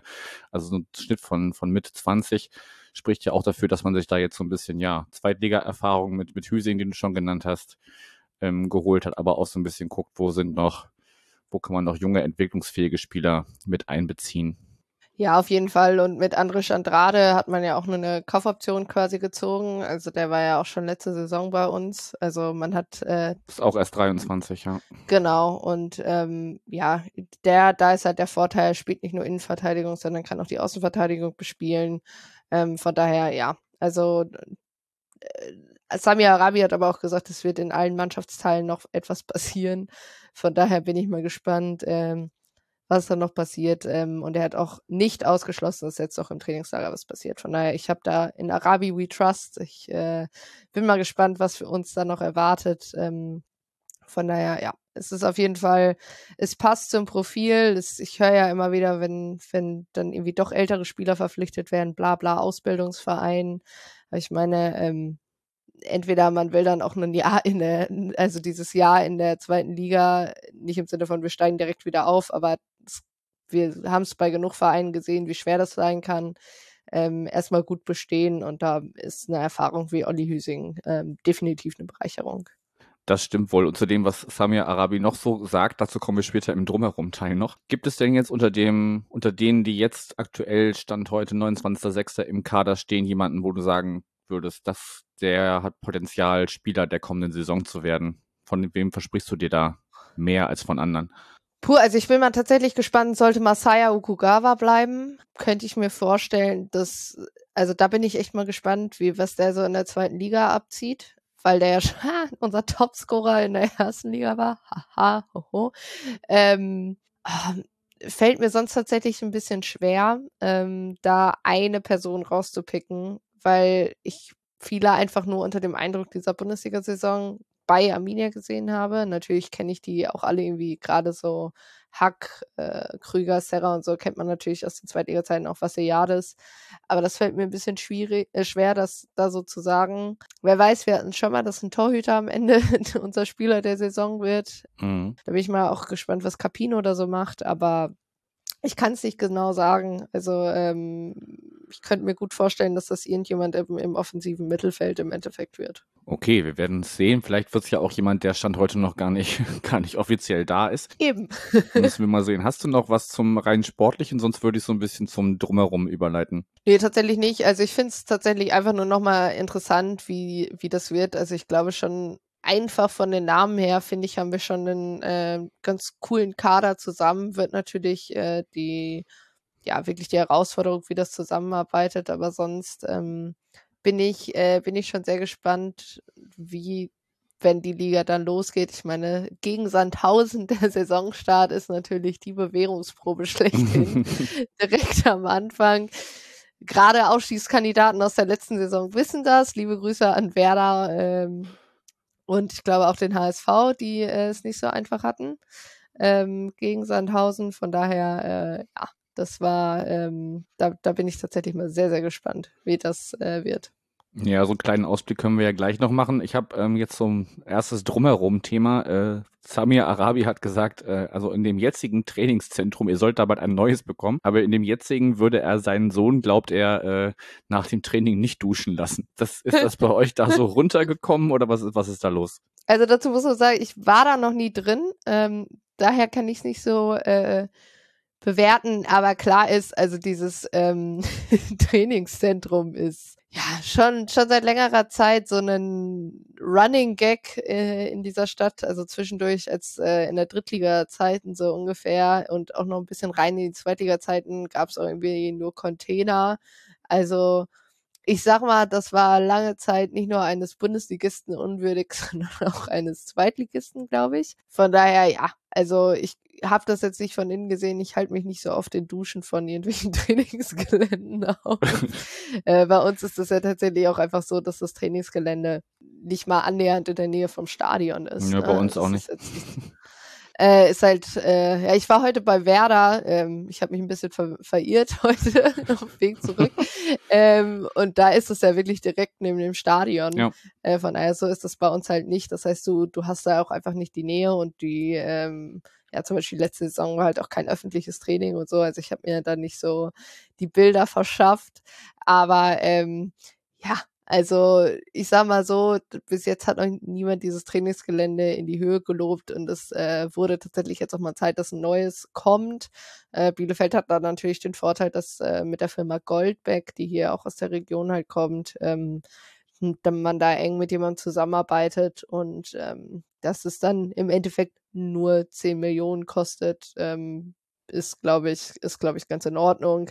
Ähm, ich vertraue da auch Markus Rejek, dass der ein bisschen kompetenter ist als jemand wie Roland Kensch. Äh, keine liebe Grüße an der Stelle. Ähm, und da vernünftig kalkulieren kann. Mhm. Gut, dann schauen wir mal, weil ihr da was Neues hinbekommt. Ich weiß auch gar nicht, inwieweit man da äh, für irgendwelche Lizenzierungsauflagen oder irgendwelche Sterne, die diese ganzen Sachen bekommen können, wobei das, glaube ich, eher das, das NLZ dann irgendwie betrifft, als das äh, Trainingszentrum der Profis. Aber es klingt auf jeden Fall so, als äh, könnte da mal was oder sollte da mal was passieren. Ähm, jetzt hast du schon gesagt, das Stadion ist ein ganzes Stück davon weg, aber zum Stadion oder zum Drumherum des Stadions habe ich noch eine Frage der ZuhörerInnen bekommen welche ZuschauerInneninteressen würdest du rund ums Stadion gerne durchsetzen? Also ich muss dazu sagen, dass ähm, ich da den Verein tatsächlich mal loben muss, weil ich finde, dass er in den letzten Jahren da einen richtig guten Schritt nach vorne gemacht hat. Also beispielsweise werden immer so ähm, ja Arminia im Nationalsozialismus Events, also Events klingt richtig falsch, ähm, ja, Veranstaltungen angeboten, wo zum Beispiel auch ein Rundgang rund um den Bielefelder Westen gemacht wird, also wo das Stadion eben auch steht, ähm, um da zu gucken, ne, wie war, wie war auch Fußball, wie war Arminia, wie war der Nationalsozialismus eng miteinander verbunden. Ähm, es gibt eben auch seit, ich glaube, vorletztem Jahr den Julius Hesse Platz. Also es war ähm, der Präsi unser erster Präsident, glaube ich, der hier auch überhaupt dafür gesorgt hat, dass es Arminia Bielefeld noch mhm. gibt. Ähm, und der eben Jude war und äh, getötet wurde oder ermordet wurde von den Nazis. Ähm, und da hat man in den letzten Jahren eine sehr, sehr enge Verbindung mit der, ähm, mit dem Gedenkort Wewelsburg in Paderborn aufgebaut, dass da auch die Jugendmannschaften immer hinfahren. Also ich glaube schon, dass das in gewisser Weise auch für ZuschauerInnen, ähm, also mir persönlich bedeutet das viel, dass, dass der Verein da einen Schritt nach vorne geht, ähm, auch im, im Sinne die sichere Burg, dass es ähm, ja eine Anlaufstelle für jegliche Form von Diskriminierung im Stadion, mhm. ähm, wie ich finde, sehr, sehr gut umgesetzt, weil man eben eine Nummer zum Beispiel anrufen kann und dann wirklich sagen kann, okay, ich möchte hier weg, ich möchte einen anderen Ort, ich möchte aus dem Stadion raus und der Fokus liegt eben erstmal auf der Hilfe für die Betroffenen und da äh, aber im, auf langer Sicht eben auch in der Prävention. Ähm, wenn die Betroffenen das zum Beispiel möchten, kann auch einen Monat nach einem Vorfall halt nochmal zusammengekommen werden und nochmal gesagt werden, okay, in Retroperspektive hast du noch irgendwas, was du hier gerne von uns erwartest. Mhm. Ähm, und ich finde das tatsächlich sehr, sehr gut umgesetzt. Ähm, also das äh, vor allem für die finde ich persönlich immer besser als einen festen Ort im Stadion. Also es ist natürlich von Betroffener zu Betroffener unterschiedlich, aber persönlich, wenn ich mich unwohl fühle im Stadion, möchte ich nicht erst durchs halbe Stadion laufen, um irgendwie eine Ansprechperson zu kennen. Vor allem nicht, wenn ich zum Beispiel das Stadion nicht kenne. Ähm, von daher, das finde ich richtig gut. Ähm, was ich noch gerne durchsetzen würde, ist, dass es endlich äh, ähm, tatsächlich Mülleimer in jeder Kabine gibt, mhm. auch im Damenklo. Das ist was, was dieser Verein seit Jahren nicht hinbekommt. Ähm, das wird, finde ich, schon ganz gut. Und sonst, ja, generell nicht rund ums Stadion, aber rund ums um den Verein, dass da die Kommunikation einfach wieder ein bisschen besser wird. Ähm, die hat in den letzten zwei, drei Jahren ein bisschen gelitten. Ähm, da hoffe ich, dass das jetzt ein bisschen besser wird wieder ähm, und man da auch irgendwie ein bisschen besser zueinander findet. Aber sonst, sag ich mal, für die Größe des Vereins ähm, machen die schon sehr viel richtig, ziehen immer wieder oder ja, ziehen vor allem beziehen im, im Vergleich zu vielleicht noch vor zehn Jahren klarer Stellung zu wichtigen Themen. Und ähm, das das gefällt mir auf jeden Fall schon mal sehr gut. Ja, also das, das ähm, zeugt ja von allgemein so einem, so einem Umdenken, nenne ich es mal, ne? Also auch so eine Aufarbeitung der eigenen Geschichte und so und, und damit dann auch aktiv umzugehen und nicht nur zu sagen, ja, da war mal was, aber irgendwie wollen wir uns da auch gar nicht mit befassen und dann auch, auch Probleme im Stadion, die natürlich immer noch, äh, also da, da ist ja eigentlich kein Verein vorgefeilt, auch äh, zum Beispiel der FC St. Pauli nicht dass es sowas immer noch gibt und dass man da eine Anlaufstelle braucht. Wusste ich zum Beispiel gar nicht, dass ihr sowas habt, äh, finde ich aber auch mega gut. Und ähm, genau, dass das immer noch Luft nach oben ist, glaube ich, das äh, ist auch bei jedem Verein so. Dann ähm, hast du gerade schon das äh, Auftaktprogramm angedeutet, direkt mit einem Auswärtsspiel nach Sandhausen. Ich erinnere mich noch sehr gut, als der, äh, ja, der andere Verein hier aus der Stadt damals abgestiegen ist, äh, gab es ja dieses, dieses schöne Plakat, wo, wo dann der, der Weg nach Sandhausen beschrieben war und so. Das ist ja immer noch, äh, auch wenn die sich jetzt mittlerweile genauso lange in der zweiten Liga halten wie der FC St. Pauli, äh, immer noch das Sinnbild der, der zweiten Liga oder vielleicht auch gerade deswegen. Ja, dann äh, habt ihr ein Heimspiel gegen Regensburg am zweiten Spieltag, dann geht's zum äh, in DFB-Pokal zum VF Engers 07 und äh, am dritten Spieltag fahrt ihr nach Rostock. Dann schau doch mal so ein bisschen auf das Auftaktprogramm im Allgemeinen und vielleicht verknüpfen wir das auch schon Wobei, nee, guck, wir gucken erstmal auf den, auf den Auftakt. Wie, wie ordnest du den ein? Sandhausen hast du ja schon ein bisschen angedeutet. Ja, also ich finde es tatsächlich absolut keinen leichten Auftakt. Sandhausen, wie gesagt, gerade Sandhausen zu Hause, die haben letzte Saison sehr, sehr eindrucksvoll gezeigt oder beziehungsweise dieses Jahr, letzte Saison nicht, äh, zweite Hälfte der Saison, ähm, dass sie, wie ich finde, sehr, sehr gut mit personellen Veränderungen dann doch klarkamen. Also das fand ich schon sehr bemerkenswert. Ähm, ich bin mal gespannt, wie lange das dieses Mal gut geht mit Alois Schwarz. Ähm, aber da, also für mich ist Sandhausen dieses Jahr so wenig wie noch nie Abstiegskandidat Nummer eins quasi, obwohl ich äh, gleichzeitig finde, dass es sehr, sehr schwierig ist, da klare Absteiger zu definieren dieses Jahr, weil du eben nicht, wie wie zum Beispiel letztes Jahr, also no offense an beispielsweise Ingolstadt, aber oder die Jahre davor Wiesbaden und Würzburg, aber die waren für mich immer schon relativ weit vorne in der Kategorie okay. Die werden es, glaube ich, nicht packen. Und das, ja, für Eintracht, halt dieses. Sorry, aber also für Eintracht Braunschweig wird es halt schwer. Ne? Also ich glaube, äh, Lautern hat einen ähnlichen ähm, ja. ähm, also mit Braunschweig habe ich äh, Stand heute äh, das Gespräch schon geführt, mit Lautern noch nicht. Die haben halt einen ähnlichen Marktwertstand jetzt, aber Lautern natürlich ne, durch, durch ihre äh, ja, finanzielle äh, Neugeburt ja, sozusagen äh, einen ganz anderen Hintergrund als, als Braunschweig. Also ich glaube für Braunschweig, die sind für mich so, ja, Abstiegs, zumindest Abstiegskampfkandidat Nummer eins. Aber fahre gerne fort. Nee, also würde ich, wenn aus diesem Trio dir dann noch zustimmen. Ich weiß gar nicht, wieso ich Magdeburg da irgendwie nicht so direkt auf dem Zettel habe, aber irgendwie ähm, können die für mich tatsächlich so ein bisschen in Stichwort Rostocks äh, Fußstapfen treten, mhm. weil ich finde immer noch, ähm, also man muss Hansa Rostock nicht mögen, aber ich finde schon, schon krass, wie souverän die diesen Klassenerhalt im Endeffekt geschafft haben letzte Saison. Dafür, dass ich, wie ich fand, äh, die zu Hause äh, sehr, sehr viel Grütze zusammengespielt haben. Ähm, nee, von daher dann, also Rostock wird auch extrem schwierig, trotz äh, auswärts äh, Regensburg in der Mitte. Da muss ich sagen, die sind für mich Abstiegskandidat Nummer eins diese Saison. Okay. Ähm, weil ich die einfach in der Hinrunde furchtbar fand, äh, in der Rückrunde furchtbar fand. Ich habe, ähm, Matthew und ich haben auch immer so ein bisschen gesagt bei uns im Podcast, am, am, wir haben immer diesem Schein des guten Saisonstarts nicht so ganz geglaubt. Ich hatte die letzte Saison tatsächlich schon als Abstiegskandidat und äh, wurde ein bisschen ausgelacht für die Prognose, aber ich glaube einfach, hätte man die ersten zehn Spieler ausgeklammert, wären sie halt auch einfach abgestiegen. Mhm. Ähm, von daher, da sehe ich irgendwie noch nicht den Weg nach vorne. Ähm, das, ja, ist für mich ein bisschen gruselig, ähm, was da veranstaltet werden könnte, aber wird natürlich trotzdem kein leichtes Spiel. Ähm, von daher, ja, also es ist halt direkt so ein bisschen zweite Liga pur, obwohl man ja äh, im Endeffekt sagen muss, dass es, äh, es ist nicht mehr die beste zweite Liga der Welt. Es ist für mich so ein bisschen, also es klingt ein bisschen merkwürdig, aber so die ausgeglichenste zweite Liga ähm, diese Saison. Ja. Ich finde es sehr, sehr schwierig, da einen klaren, klar gibt es Hannover, Hamburg, stecken da natürlich jetzt viel Kohle rein, weil die auch genau wissen, naja, also im Endeffekt musst du diese Saison aufsteigen, weil wer auch immer nächste Saison absteigt, wird jetzt auch kein Leichtgewicht. Ähm, von daher, ja, also finde ich, äh, bin ich das schon sehr, sehr interessant, äh, sehr, sehr dran interessiert, wie das im Endeffekt da aussehen wird. Kann, muss ja auch nichts Schlechtes sein, wenn da eine sehr große Ausgeglichenheit herrscht. Und dann haben wir wahrscheinlich wieder bis zum, bis zum letzten Spieltag äh, Spannung drin, wer dann am Ende wirklich das Rennen macht. Yay! du, wenn, wenn man dann nicht mehr involviert ist, kann man das ganz entspannt, äh, entspannt beobachten. Aber das werden wir dann sehen, wie, wie Arminia Bielefeld am letzten Spieltag der kommenden Saison äh, ja, oh Gott, hier, Klopf auf Holz. Genau. Gut, dann ähm, in Anbetracht der Zeit gehen, kommen wir schon zur, zur letzten und Abschlussfrage. Welches Tier wird die Arminia in der kommenden Saison? Ei, das finde ich tatsächlich richtig schwierig zu beantworten.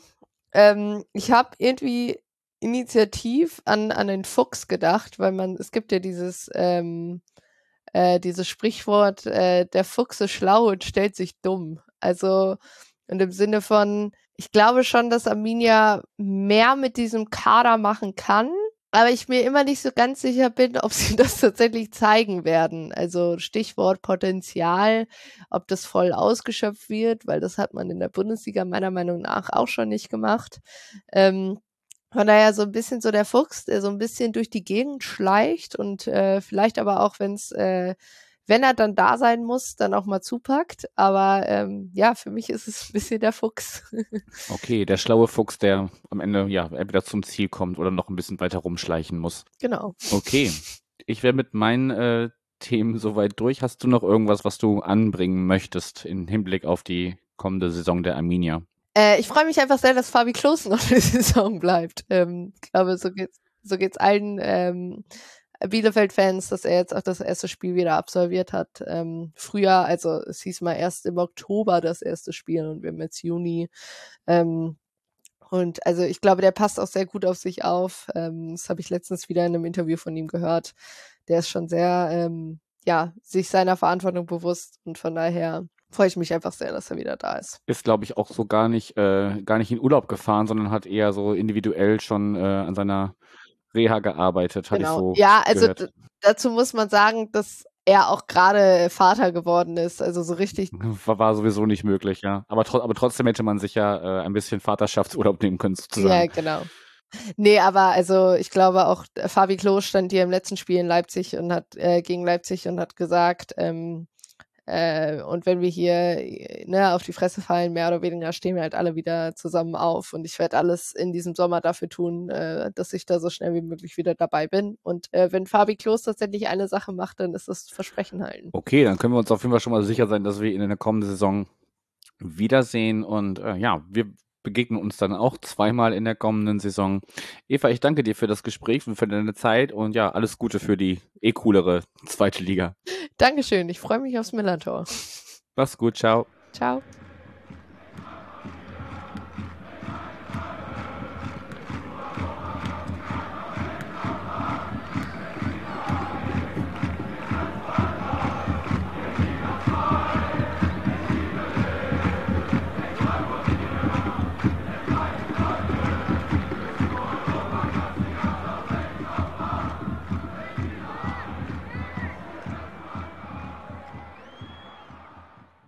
Diana ist 1980 in Quedlinburg geboren und verbrachte ihre Kindheit und Jugend in Ballenstedt.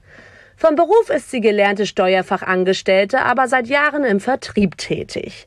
Früher hat sie selbst Fußball gespielt und ist dann durch Verletzungen an den Spielfeldrand gewechselt. Zum ersten FC Magdeburg kam sie durch ein Jugendturnier, das damals noch im Grube-Stadion stattfand. Beruf und Familie ließen es lange nicht zu, dass sie regelmäßig ins heutige Stadion gehen konnte. Seit 2017 ist sie aber bis zur Corona-Pause zu jedem Heimspiel gegangen. Ihr Platz im Stadion, das sie wie die meisten nur HKS, Heinz-Krügel-Stadion nennt, ist die Nord. Auch auswärts war sie mit Freunden bereits unterwegs. Sie ist Gründungsmitglied des Fanclubs Sektion Twitter und ehrenamtlich beim Club in der AG Vereinskultur tätig. Auf Twitter findet ihr sie unter ladydie-fcm. So, wir kommen, wenn ihr den wenn ihr die Saisonvorschau chronologisch hört, zum zweiten Aufsteiger dieser Saison, den ersten FC Magdeburg. Und ich darf Diana begrüßen. Moin. Moin. Ja, schön, dass du wieder mit dabei bist. Äh, HörerInnen der ersten Saisonvorschau aus dem letzten Jahr kennen dich schon. Von daher starten wir einfach direkt thematisch rein, würde ich sagen. Die letzte Begegnung in der zweiten Liga ist schon eine ganze Weile her. Die datiert vom 22. Dezember 2018. Damals gab es ein 4 zu 1 für den FC St. Pauli. Was Pflichtspiele angeht, haben wir uns ja erst in der vergangenen Saison im DFB-Pokal getroffen. Da konnte man schon so ein bisschen sehen, was äh, diese aktuelle Mannschaft von euch so zu leisten imstande ist. Das war ja echt ein knappes 3 zu 2 aus unserer Sicht. Das hätte auch durchaus anders ausgehen können. Aber nimm uns doch mal ein bisschen mit. Wie blickst du denn auf die Zeit seit unserer letzten Begegnung zurück und wie äh, beurteilst du die Aufstiegssaison? Ich sag mal so, wir hatten ja nach dem Abstieg, ähm, hatten wir ja dann doch, äh, ja, kann man sagen, schon zwei ziemlich verkorkste Saisons.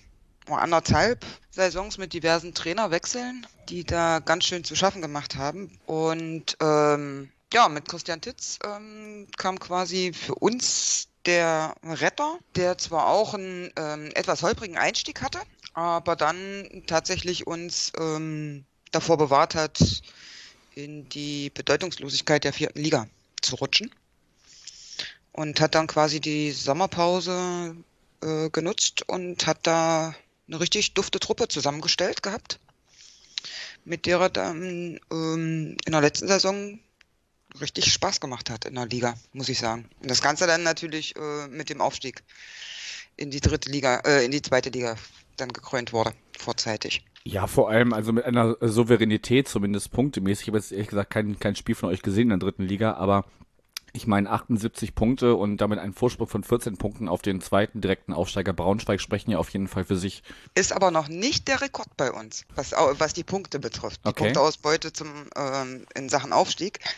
Ähm, wir hatten bei unserem letzten Aufstieg in Liga 2 sind wir auch als Meister hochgegangen. Da hatten wir, wenn ich mich nicht ganz irre, 86 Punkte. Oha.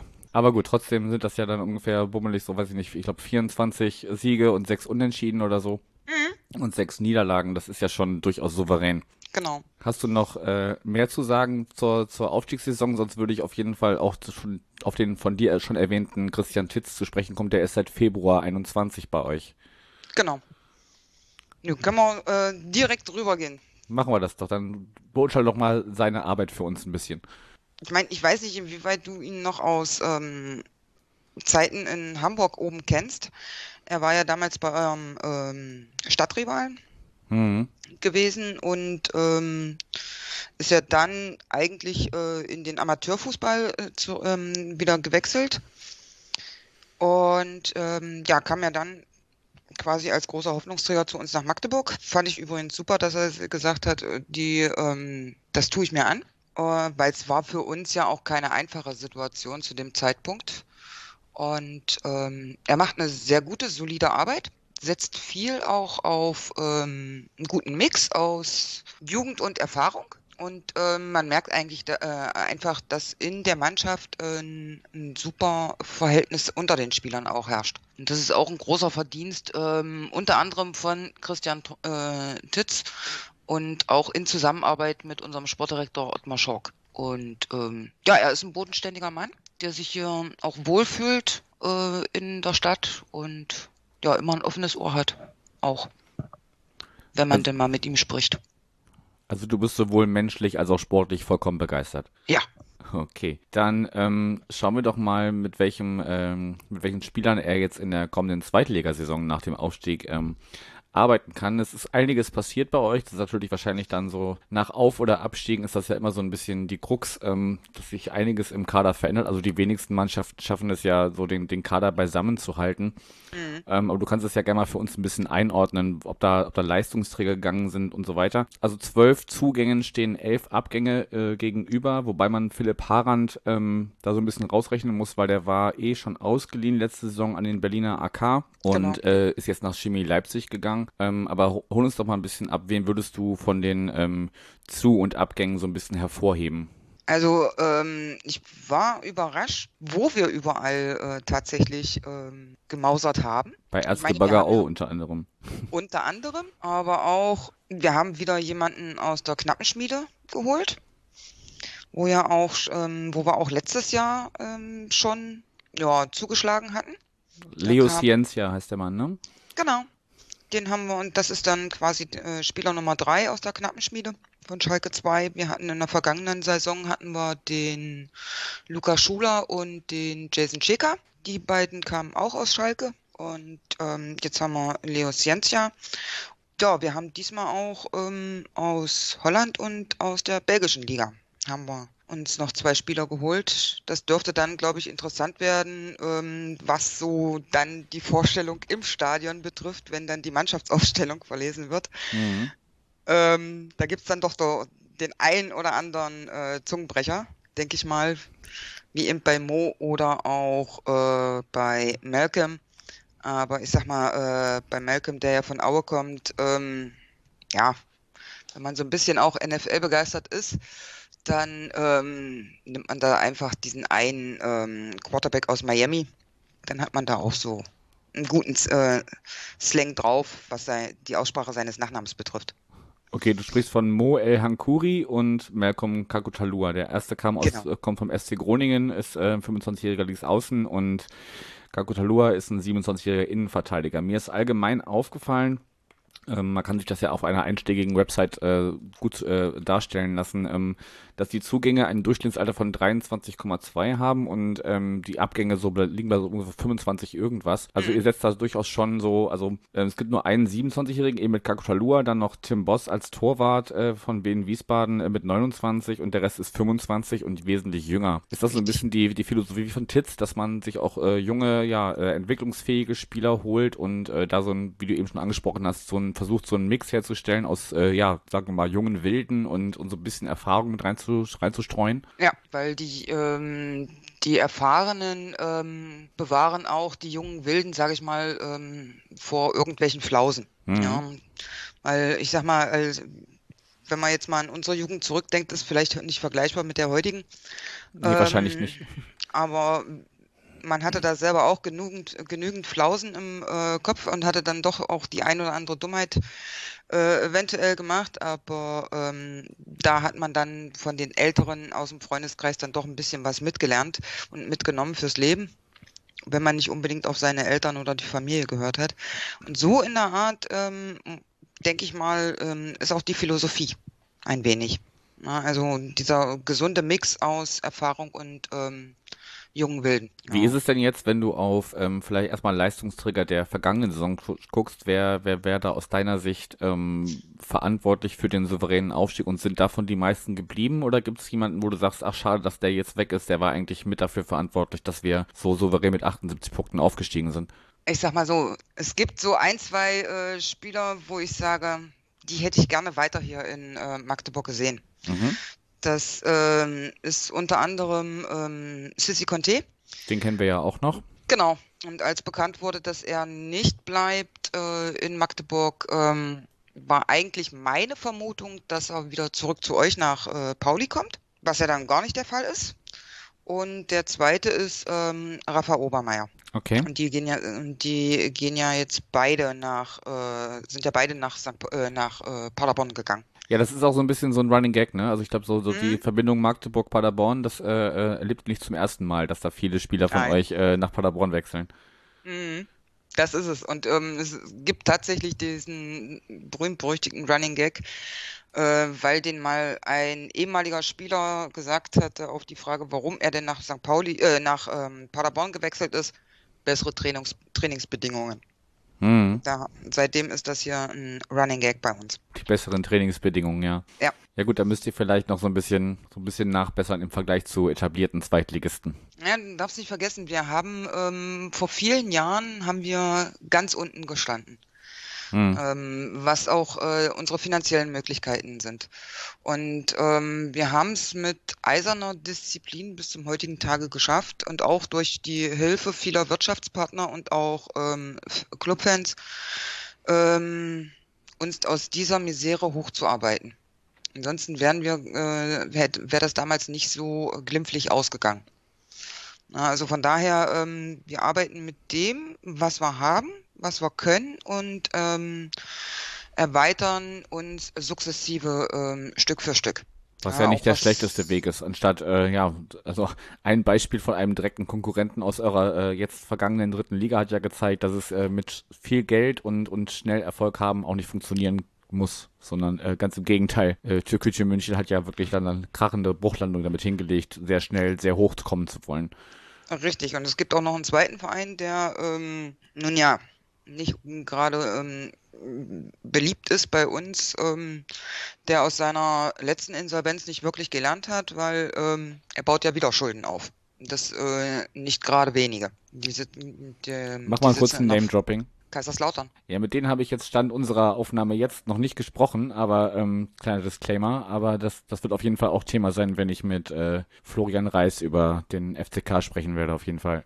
Ja, und ähm, nun gut, aber das muss jeder, ähm, jede Vereinsführung ähm, selbst äh, wissen. Wir arbeiten so, äh, wie wir es uns finanziell leisten können und das ähm, funktioniert bisher sehr gut. Dann warten wir mal ab, wie sich das weiterentwickelt. Dann lass uns den direkten ähm, sportlichen Aspekt bzw. den Kader mal abschließen mit der Frage äh, aus der Hörerinnenschaft. Wer wird denn deiner Meinung nach Spieler der Saison vom FCM? Viele würden jetzt sagen, ähm, jetzt haut sich hier Barasch Artig raus. Nee, den haue ich nicht raus. Okay. Ich haue, äh, sondern Amara Condé. Okay, ein bisschen mehr, ein bisschen mehr Infos zu ihm dann vielleicht? Ähm, Amara Condé ist ähm, Mittelfeldspieler und ähm, der hat im Grunde genommen die Ruhe weg von seiner Sch und ähm, er sieht auch die Lücken, wo er wie den Ball verteilen kann, um auch ähm, die Stürmer beziehungsweise auch die Außen ähm, entsprechend nach vorne zu bringen. Also er ist so ein bisschen der Takt, äh, er ist so ein äh, Taktikfuchs auf dem Platz. Okay. Und das brauchst du. Und hat, wie gesagt, er ist ein ruhiger Spieler, unauffällig eigentlich, ist aber auch äh, der Kopf auf dem Platz. Aus meiner Sicht. Okay, spielt dann so in, in, im zentralen Mittelfeld oder wo, genau. wo ordnest du ihn ein? Genau, zentrales Mittelfeld ist er bei uns. Dann äh, gehen wir doch direkt mal von, von seiner Position über, wenn du die Frage beantworten magst. Die habe ich so ein bisschen als optional gekennzeichnet. Ähm, mhm. Die Frage nach der taktischen Grundformation. Wie habt ihr jetzt so vergangene Saison gespielt und ähm, was erwartest du dir für die kommende Saison? Ich gebe es ganz offen und ehrlich zu, ich bin kein Taktikfuchs. Das ist überhaupt nicht schlimm. Ich bin da auch immer relativ äh, raus, aber wir haben, wenn ich mich nicht äh, ganz irre, in der Regel mit einem 4-3-3 gespielt. Mhm. Und ich denke mal, in der Richtung wird auch ähm, die Ausrichtung sein für die neue Saison. Und ähm, in der vergangenen Saison ich, ähm, war ja auch unsere, klar, unsere, die Tore vorne waren gut, und schön, aber wir haben halt auch hinten sehr viel zugelassen und man sieht das ja anhand der Leute, die bei uns ähm, dazugekommen sind, dass sehr viel ähm, Verteidiger dabei sind. Ja. Und ähm, was auch nicht so ganz daraus hervorgeht bei den Zugängen, es ist keiner kleiner als 1,80 Meter.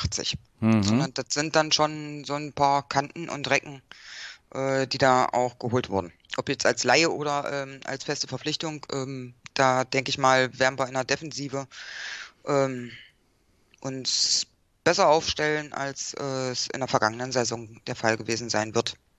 Nach vorne zwar immer noch ähm, Kapelle mhm. und nach hinten dann aber auch ähm, die defensive Arbeit mehr. So denke ich mal, wird wird es in die neue Saison reingehen. Okay, kann ja auch nicht schaden, dann erstmal zu gucken, dass man vielleicht hinten möglichst lange die Null hält gegen äh, ja doch eher erfahrene Zweitligateams und dann schaut, was nach vorne geht, anstatt äh, ja wie in der dritten Liga dann vielleicht eher doch äh, die, die, das Heil in der Offensive zu suchen. Wir werden sehen, wie sich das für euch entwickelt. Dann ähm, gehen wir mal vom äh, Sportlichen mal kurz weg und ähm, gucken so ein bisschen aufs Drumherum. Ich habe schon gelernt, ähm, ihr nennt äh, euer Stadion nicht nach dem aktuellen Namen, der mit einem Sponsor betitelt ist, sondern ihr sagt immer noch Heinz-Krügel-Stadion. Da stehst du auch regelmäßig äh, vor Corona und jetzt äh, wahrscheinlich seitdem alles wieder ein bisschen offener war, auch regelmäßig ähm, bei Heimspielen mit dabei. Ähm, wir haben die Frage bekommen oder ich habe die Frage bekommen aus der Hörerinnenschaft, was wünschst du dir denn so beim, was das drumherum im oder ums Stadion herum angeht? Was, was fehlt da noch? Was kann man noch so, was, was könnte man noch mhm. verbessern? Was fehlt dir? Mhm. Ähm, ein großes Problem außerhalb des Stadions sind äh, tatsächlich die sanitären Einrichtungen. Mhm. Du hast als ähm, Fan oder Gast hast du erst die Möglichkeit, ähm, eine Toilette aufzusuchen, wenn du durch. Wenn du schon äh, drin bist. Wenn du schon drin bist. Es gibt außen keine öffentlichen ähm, Toiletten. Ich meine, für Männer mag das gehen, aber ähm, Frauen ähm, wird es schwierig.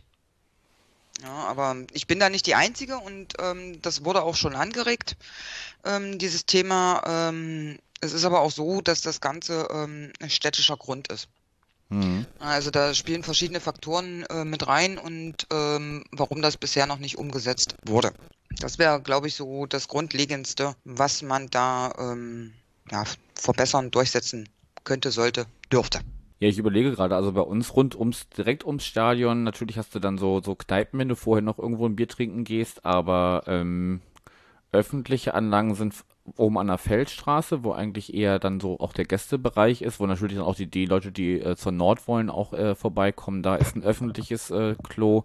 Und dann hast du in der Gegenrate natürlich die, die Fanräume, wo du äh, auf Klo gehen kannst, wenn sie denn offen sind, äh, wenn, wenn nicht gerade Corona ist und alles ein bisschen eingeschränkt ist und halt das Clubheim. Mhm.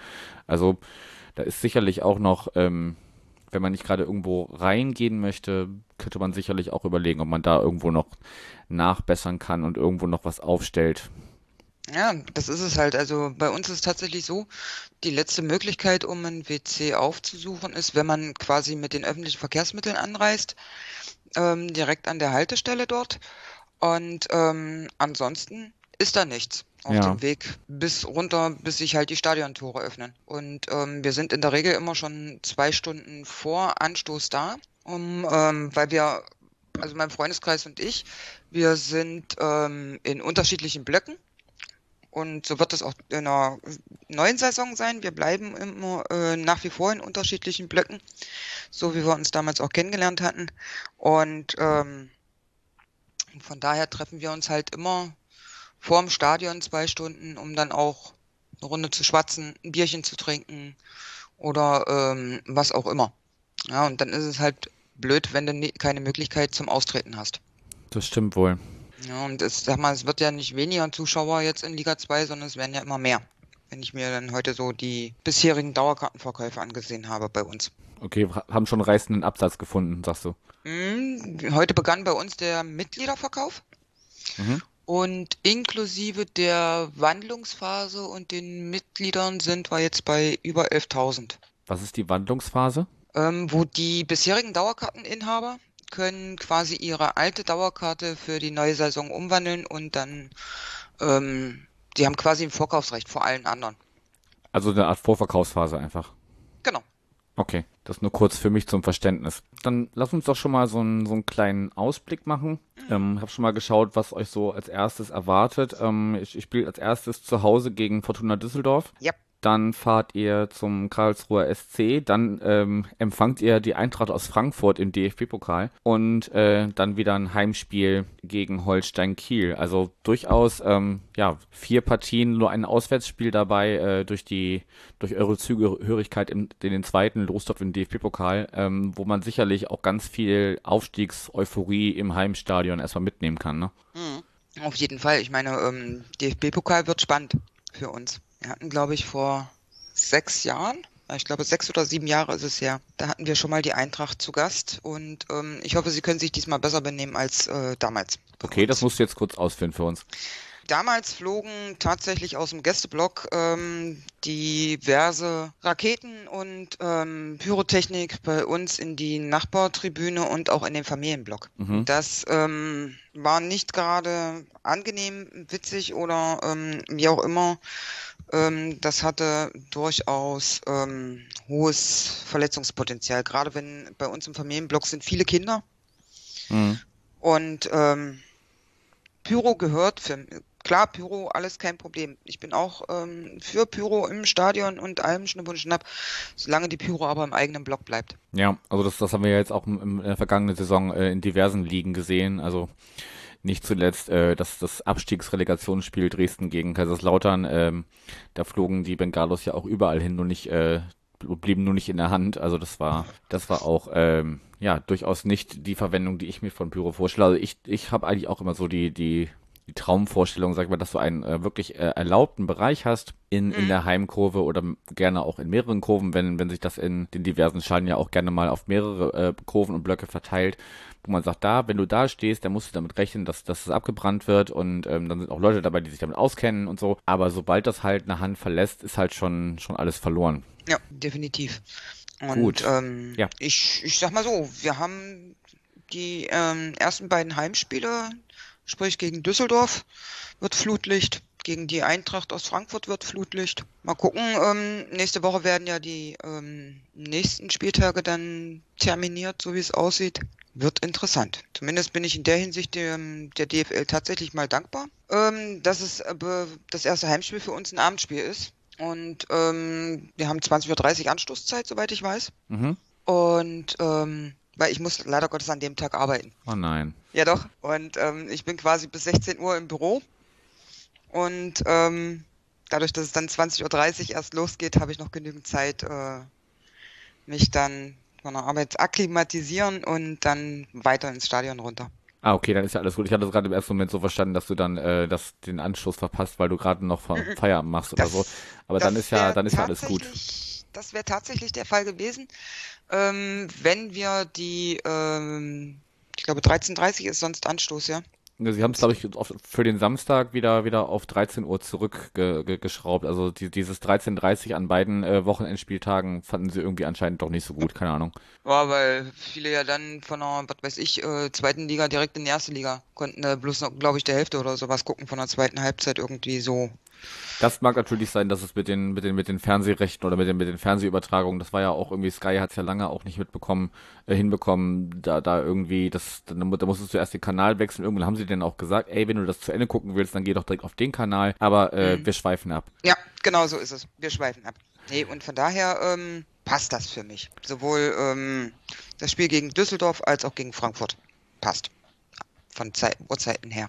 Könnte alles schlimmer sein, ja. Dann ähm, lass uns doch mal so einen kleinen Ausblick wagen. Du kannst ja, also die vier Partien habe ich ja gerade schon genannt. Konzentrieren wir uns mal auf die Liga. Ähm, wie startet ihr deiner Meinung nach äh, in die zweite Bundesliga rein? Und ja, vielleicht magst du den Ausblick auch mit der äh, Frage verbinden, welches Tier wird der erste FC Magdeburg in der kommenden Saison? Diese Frage rattert tatsächlich schon die ganze Zeit durch meinen Kopf. Ich bin sehr gespannt. Ich bin es tatsächlich immer noch und ähm, ähm, Du kannst es auch an Adjektiven festmachen, also was, was du dir von, von Magdeburg äh, erhoffst und dann, dann gucken wir, glaube, was das für ein Tier das sein könnte. Ich glaube, ähm, wir werden als die jungen Wilden durchstarten und wild sind Vögel. Okay, ich, ich, dachte jetzt an Hundewelpen, aber gut. Nee, nee, damit assoziiere ich was anderes. Hundewelpen sind niedlich und äh, die haben zwar auch Flausen im Kopf, aber äh, nee. Okay. Wir fliegen durch die Liga, würde ich sagen immer, immer über der Wettergrenze oder ab und zu auch mal ins Gewitter? Ähm, naja, ab und zu wird es, denke ich mal, auch Gewitter geben, aber ähm, wir versuchen äh, das Ganze zu vermeiden. Na, wir wollen uns ja, ähm, wir wollen ja zum Saisonende überm Strich stehen. Also nicht wieder eine Fahrstuhlsaison hinlegen wie vor drei Jahren, mhm. sondern wir wollen diesmal tatsächlich auch bleiben. Um mal so zu sagen, wir sind gekommen, um zu bleiben. Ist ja vielleicht, wenn man so guckt, wer noch mit in der Liga ist oder mit reingekommen ist, auch gar nicht so unrealistisch, zumindest drei Mannschaften zu finden, ähm, also mhm. mindestens zwei, besser noch drei, die, die am Ende hinter einem stehen. Aber würdest du glauben, dass es die ganze Zeit gegen den Abstiegskampf oder gegen den Abstieg geht oder hamstert ihr am Anfang oder baut ihr euch Nester aus Punkten und äh, äh, dann könnt ihr noch ein bisschen losfliegen und den Rest genießen? Ich glaube, die ersten ähm, Spiele werden erstmal zum Reinfinden sein. Da ist quasi alles möglich. Und ähm, dann denke ich mal, werden wir ein, ein, Konstrukt haben, mit dem wir auch ähm, ganz gut punkten werden. Mhm. Also es dürfte spannend werden. Das denke ich auch. Also gerade als Aufsteiger ist es ja auch nicht immer so, so gesagt. Ich meine, es äh, kann einem wie Dresden gehen, ist äh, aus eurer Sicht gesehen, ähm, und, und man geht direkt wieder runter. Oder man, man äh, schafft es wie, wie Rostock, sich da doch äh, relativ äh, entspannt irgendwo im, im unteren Mittelfeld äh, festzusetzen und, und wenig, wenig bis gar nichts mit dem Abstieg zu tun zu haben. Ja. Gut. Das wäre so der Traum oder der Wunsch, ähm, denke ich mal, aller, dass wir am Ende der Saison überm Strich stehen. Und dann gucken wir mal. Hauptsache, wie gesagt, wir wollen uns festigen erstmal. Also wir nehmen das hier nicht als ähm, Geschenk hin, sondern das ist echt harte Arbeit gewesen im Vorfeld schon. Alles klar, wir werden das beobachten. Ähm, ich bin mit meinen Fragen oder denen der HörerInnen soweit durch. Hast du noch was, was du unbedingt loswerden möchtest, was wir vor Beginn der Saison zum ersten FCM wissen müssen? Ich habe jetzt erstmal nichts auf dem Schirm, tatsächlich. Sage ich ganz ehrlich. Ist auch überhaupt kein Problem. Ähm, wir haben ziemlich genau unser, unsere vorgegebene oder unsere angepeilte Zeit äh, eingehalten. Mhm. Ich danke dir sehr für deine Zeit auf jeden Fall und für den Einblick. Und ähm, ja, man, man hört und sieht sich wahrscheinlich im, im Laufe der Saison wieder. Ich denke doch mal. Zumal wir ja ähm, im August haben wir ja dann das direkte Aufeinandertreffen. Ja, ihr, ihr, kommt erst zu uns, ne? Habe ich richtig Genau, wir kommen zu euch. Genau. Das dürfte das zweite oder dritte Augustwochenende sein. Ich glaube vom 12. bis 14. irgendwo in dem Dreh kommen du, wir zu euch. Hast du denn auch vor, mit nach Hamburg zu kommen? Ähm, kommt drauf an, wie es terminiert wird. Ja, danke, danke DFL, dass du nur die ersten zwei Spieltage bisher gemacht hast. Ähm, Gerade für, also ich habe ja die, die, die Reihenfolge ähm, der, der GesprächspartnerInnen jetzt in dieser Saisonvorschau nach der Entfernung aufgebaut und äh, da ist mhm. echt einiges dabei, was, was äh, über die 300 Kilometer geht und das kannst du ja. nicht mal eben so planen. Da, da bietet sich ja was schon an, ne, noch eine Übernachtung einzubauen teilweise. Das wäre echt schön. Noch, für euch ist es ja nun noch ähm, krasser, weil ihr aus dem hohen Norden ähm, mhm. fahren müsst. Das ist ja doch ein, ein, ordentliches Stück Weg. Aber selbst für uns ja aus Mitteldeutschland ähm, ist es runter nach Karlsruhe ist ein ordentliches Brett. Sind für uns auch, glaube ich, knapp 600 Kilometer. Hm. Also da brauchst du schon eine Übernachtung und auch, ähm, wenn es auf dem Betze geht, brauchst du mindestens eine Übernachtung. Ja. Und das ist ja für euch nicht unbedingt einfacher. Nee, ein, ein Nordclub hier direkt aus der Nachbarschaft ist, ist, uns ja erhalten geblieben, von daher die kürzeste Ausfahrtsfahrt geht weiterhin in den Volkspark. Ähm, aber ansonsten, äh, ja, ist schon einiges dabei, wo man echt eine, eine entweder eine sehr große Tour äh, mit wenig Schlaf auf sich nimmt oder halt guckt, dass man äh, zumindest da irgendwie im Umkreis eine Nacht verbringt. Ist ja auch mal ganz schön ein bisschen mehr zu sehen von, von der gegnerischen Stadt als nur äh, das Stadion. Genau. Aber das werden wir alles im Laufe der Saison erfahren. Genau. Diana, vielen Dank für deine Zeit und äh, ja, für das Gespräch und ja, habt eine erfolgreiche Saison. Bis dahin. Bis dahin, Janik. Danke für die Einladung euch eine erfolgreiche Saison und dann schauen wir mal. Sehr gerne. Mach's gut. Gerne. Ciao. Oh, sag wir folgen dir, egal wohin. In tausend Stadien dieser Welt sind wir dabei. Und singt die ganze Kurve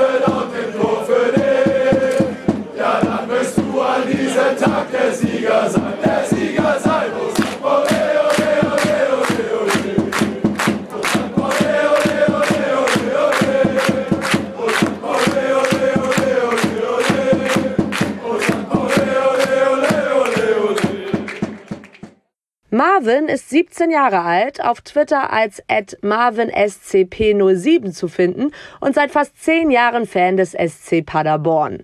Mit Podcasts hat er schon ein paar Erfahrungen gemacht, darunter Auftritte bei Abseits des Platzes und Paderborn Podcast in Englisch. Da er aus Mittelhessen kommt, war er bis zuletzt nie wirklich bei Spielen im Stadion, hat den SCP aber immer aktiv verfolgt. Nun ist er vergangene Saison mit den Stadionbesuchen aber richtig eingestiegen, hat immerhin vier Spiele der Profis und drei Spiele der zweiten Mannschaft besucht. Da sollen in Zukunft aber noch einige hinzukommen und umso mehr freut er sich auf die neue Saison. Die Frage, wie er zum SCP kam, kann er selbst nicht so ganz beantworten. Er hat sich schon als Kind immer für Fußball interessiert und fing dann irgendwann an, auch mal die zweite Bundesliga zu schauen. Dabei fiel ihm immer mal wieder der SCP mit der damaligen Truppe rund um Meha, Brückner, Krösche, Salik, Hünemeyer, Strohdieck und natürlich seinem Lieblingsspieler Lukas Kruse sympathisch auf. Und weil er nie wirklich zu einem anderen Verein gefunden hatte, wurde es dann irgendwann der SCP. Er findet aber, solche Geschichten sind doch immer die schönsten. Wir kommen zum SC Paderborn und ich darf eine neue Stimme begrüßen. Moin Marvin. Hallo. Schön, dass du da bist. Äh, wer du so bist, haben wir gerade schon gehört. Von daher gehen wir mal direkt ins Thema. Letzte Saison gab es Platz 7 am Ende mit 51 Punkten. Durchaus gut positives Torverhältnis. 13 Siege, 12 Unentschieden, 9 Niederlagen. Wie beurteilst du die Saison rückblickend? Also, äh, am Anfang der Saison war es ja so, dass wir es sehr so aussah, als würden wir im Aufstiegskampf mitmischen, als wir auch, ich, ich glaube, das war am, am achten Spieltag waren wir Tabellenführer oder am siebten Spieltag so, nach dem Spiel in Aue auf jeden Fall. Und es machte lang den Anschein, dass es eine sehr gute Saison werden könnte. Und dann hatte man ein langes, äh, hatten wir ein sehr langes Tief und zwar, ich glaube, irgendwie 15 Spiele, in denen wir zwei Siege oder so eingefahren haben, war das in der Mitte der Saison. Beginnt mit dem Spiel in Hannover, äh, dem 0-0, ähm, wo es dann klar wurde, dass es definitiv nichts äh, wird mit Aufstieg. Und zu dem Zeitpunkt haben auch sehr viele ähm, Kwasniok kritisiert. Erstens, äh, weil er sich unbeliebt gemacht hatte mit äh, seinen Auf Aussagen zum, ja, zu Impfungen und äh, aber halt vor allem auch, weil es sportlich halt nicht lief und viele seiner äh, Taktik und so Sachen wie zum Beispiel, erinnerst du dich noch, als äh, wir ähm, gegen euch mit Heuer, einem Verteidiger im Sturm gespielt haben? Solche ähm, mhm. äh, quasi kritisiert wurden ähm, in taktischer, äh, ja, in quasi seiner Taktik. Ähm, am Ende der Saison also ist die Saison dann quasi recht gut ausgegangen. Wir haben aus den letzten, boah, ich glaube aus den letzten ähm, sieben Spielen oder so sind wir in der Formtabelle auf einem Aufstiegsplatz gewesen, glaube ich. Ich glaube, da waren wir Zweiter dann. Auf jeden Fall ein guter Abschluss der Saison, der ein gutes Gefühl gegeben hat und auch, dass man äh, genauso hat es dann quasi auch gewendet, dass man halt wieder ein gutes Blick auf Kwasniok hatte. Ebenso, weil er sich geimpft hatte für die äh, USA-Reise, aber auch weil weil es sportlich besser wurde und ja, diese taktischen, also er hat sich ein bisschen am Ende der Saison zurückgenommen mit irgendwelchen taktischen Ausreißern. Ähm, und ja, was gibt's noch zu sagen? Platz 7 ist im Endeffekt ja ober, oberes Mittelfeld oder ja, in der Regel ist es oberes Mittelfeld und äh, definitiv zufriedenstellend für ähm, wenn man am Anfang der Saison nicht weiß, wo geht's nach oben, geht's nach unten. Auch wenn, auch wenn es natürlich am Anfang der Saison, also eben meinte ich vor äh, Beginn der Saison und jetzt meine ich am Anfang der Saison, ähm, dass man halt schon Hoffnung hatte, dass es eventuell in Richtung Aufstiegsplatz geht. Und äh, ja, deswegen kann man sagen, Platz 7 ist vielleicht ein bisschen, es hätte mehr werden können, aber im Endeffekt sind die meisten dann doch ja okay gewesen mit dem siebten Platz. Ja, also ich meine, äh, Platz 7 ist ja quasi noch fast unteres äh, erstes Drittel, also so, so knapp, äh, knapp die, die, Spitze der, des, des zweiten Drittels sozusagen, wenn man jetzt von 18 Plätzen ausgeht. Von daher ist das ja am Ende durchaus in Ordnung, äh, auch gerade wenn man jetzt so, so betrachtet, dass ja wirklich zwei, zwei große Namen mit Schalke und Bremen dabei waren, die am Ende dann auch äh, ja erwartungsgemäß, auch wenn es lange Zeit nicht so aussah, aufgestiegen sind. Ähm, ich glaube, in diesem, in dieser Zusammensetzung muss man sich da über einen Platz, äh, Platz sieben, ich meine, wir sind auch nur zwei Plätze über euch genannt am Ende, äh, muss man sich da jetzt auch nicht schämen oder beschweren oder so. Ähm, jetzt hast du ja schon deinen deinen Rückblick auf die vergangene Saison mit dem, mit der Person Lukas Kwasniok äh, verbunden. Ähm, hast auch schon gesagt, ja, es gab so ein bisschen Querelen, ähm, ähm um, um seine Statements zu, zu, zum Thema Impfen. Immerhin hat er äh, eine ganze Zeit lang zugegeben, dass er noch nicht geimpft ist und sich dann hat impfen lassen, äh, weil ihr eben in die USA wolltet. Äh, das haben andere Trainer, äh, Grüße nach Bremen, anders gemacht. Von daher, also vielleicht nochmal so ein grundsätzliches Statement abseits vom, vom, von rein sportlichen oder, oder persönlichen Entscheidungen. Ähm, findest du es richtig, dass man an ihm festhält oder hättest du dir da auf der Trainerseite einen neuen Impuls für die neue Saison gewünscht? Also stand jetzt definitiv nicht. Während der Saison hätte ich es verstehen können, wenn er zum Beispiel äh, am Ende dieser Phase, wo man halt, ja, ich glaube, es war zeitweise sogar elf Spiele, ein Sieg, äh, dass man in der Phase irgendwann den Schlussstrich gezogen hatte, hätte, wo man dann auch, glaube ich, auf Platz elf oder zehn oder sowas stand, nachdem man halt am Anfang der Saison im Aufstiegskampf war. Da hätte ich es verstehen können, aber stand jetzt definitiv nicht, definitiv äh, ja, gibt's gar keine Zweifel, dass man die nächste Saison mit Lukas Kwasniok geht. Vor allem nach der USA-Reise, wo man auch einfach so das Gefühl hatte, dass die Mannschaft zusammenwächst und Kwasniok der Richtige ist für die Mannschaft und man das auch mittlerweile äh, ja aufgrund seiner Impfentscheidung äh, mit gutem Gewissen sagen kann und nicht äh, ja jemanden an der Seitenlinie hat, mit dem man sich nicht identifizieren kann. Also wo noch so ein fader Beigeschmack bleibt sozusagen. Ja, Okay, auf das Thema USA-Reise kommen wir nachher noch ein bisschen im Drumherum. Vielleicht, wenn du da noch ein paar Worte dann dazu verlieren willst. Schauen wir erstmal, äh, mit welcher äh, Mannschaft ihr kommende Saison so startet. Wer da bisher Stand heute äh, 6., 7. schon so dazugekommen ist. Ich meine, die Saison startet nächste Woche, von daher wird das ja wahrscheinlich schon so im Großen und Ganzen bis auf eine, einige kleine Ergänzungen schon der Kader sein, der dann auch ähm, kommende Saison spielt. Ich schmeiß mal zwei Namen rein und du darfst aber auch gerne die da mit Inhalt füllen und auch ergänzen, wen du noch erwähnt haben möchtest. Zum einen ähm, würde ich erwähnen, dass Jasper van der Werf, der letzte Saison ausgeliehen war von RB Salzburg, dann fest verpflichten konntet und natürlich müssen wir über Sir Lord Conte sprechen, äh, kommt vom ersten FC Magdeburg. Den kennen wir hier auch noch. Ähm, das wären die beiden Namen, die ich erwähnt haben wollen würde. Und äh, du darfst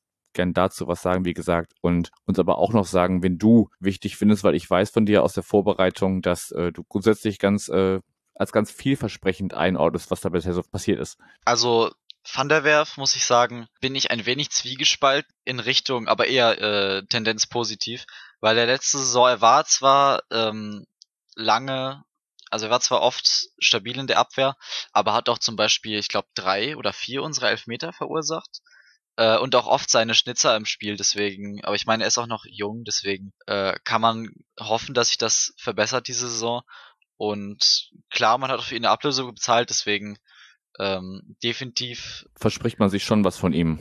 Also man verspricht sich was von ihm und es ist, äh, ich kann auch Leute verstehen, die sagen, ich hätte ihn lieber nicht verpflichtet, weil, ähm, weil er halt eben oft diese Unsicherheiten hatte und dass man dann Geld für ihn auf den Tisch legt.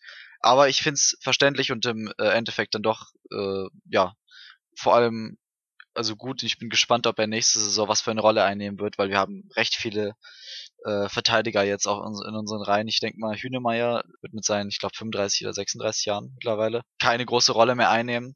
Aber da bin ich gespannt, ob dann Van der Werf Stammspieler wird oder ähm, ja, Rotation oder eher Bank. Aber ich denke mal, eh Stammspieler bis Rotation. Also, und was auch noch gesagt hat, ist Charlotte Conte. Ich glaube, er hatte in den Testspielen ein, zwei Tore gemacht. Ich bin mir gerade nicht sicher, wo. Ich glaube, gegen Ajax war es nicht. Ich glaube, ich glaube in den USA hat er gegen Minnesota, war das, glaube ich, oder ich bin mir nicht sicher. Auf jeden Fall, er hat in den Testspielen ein, zwei Treffer erzielt schon. Und ja, was ich von ihm mitbekommen habe bisher, durchaus positiv und deswegen ablösefrei von einem Aufsteiger, bei dem er, was hat er letzte Saison genauso für, ähm, für Zahlen, also an Toren und Assists? Ich weiß es gerade nicht, aber es war def ist definitiv positiv. Ich suche mal kurz danach. Während du das suchst und, und also muss jetzt auch gar nicht der Vollständigkeit, aber ich, ich finde es halt bezeichnend, dass äh, dass ihr so ein bisschen äh, euch, euch sehr gerne anscheinend in Magdeburg bedient, weil äh, neben Conte kommt noch Tobias Müller als Innenverteidiger und äh, Raphael Obermeier als rechter Verteidiger. Das ist schon schon ähm, eine deutlich, also so ein bis zwei von, von Vereinen ist ja, ist ja logisch und normal, aber auch in der Vergangenheit habt ihr, glaube ich, öfters schon mal in Magdeburg äh, ja, euch bedient, ist vielleicht zu viel gesagt, aber da, da gerne mal eure äh, Finger nach ausgestreckt nach Spielern, die von da kamen. Ja, also mich hat's auch sehr verwundert, weil es ist ja, es war schon so ein bisschen dreist, fast schon einfach den halben äh, Kader gefühlt von Magdeburg leer zu kaufen, den drei Verpflichtungen.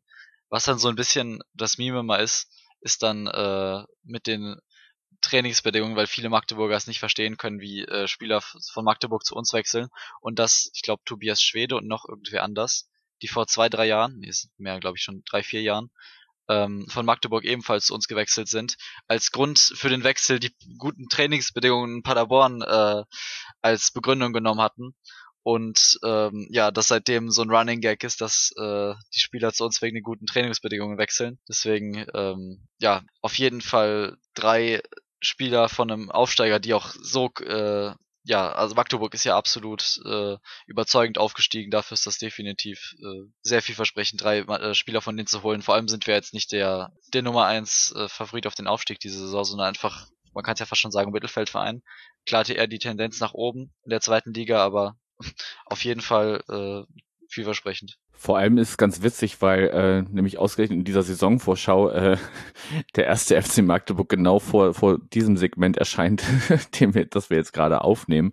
Also nicht nur äh, in sportlichen Entscheidungen oder in Transferentscheidungen, äh, sondern auch hier im Podcast äh, ist eine gewisse Nähe zwischen Magdeburg und äh, dem SCP zu bemerken. Gibt es denn noch jemanden von den Zugängen, die du noch äh, besonders herausheben möchtest? Ich glaube, die Zahlen von Cyril Conte lassen wir jetzt einfach mal äh, hinten überfallen. Ja, das ist halb so wichtig. Also er ist auf jeden Fall ein, ein Stürmer, äh, der zweitligareif sein sollte. Darum soll es ja gehen.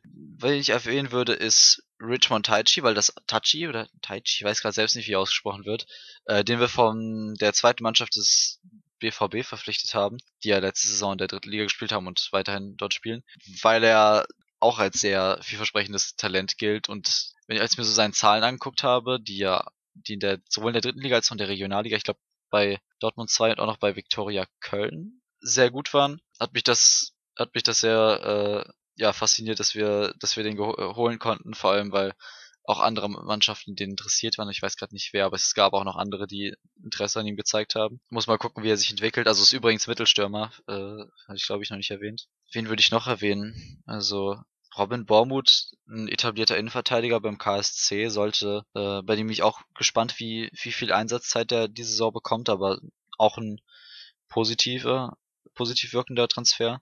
Wer noch? Äh, Robert Leipertz, auch ein Flügel äh, von Heidenheim wirkt eigentlich auch positiv auf mich.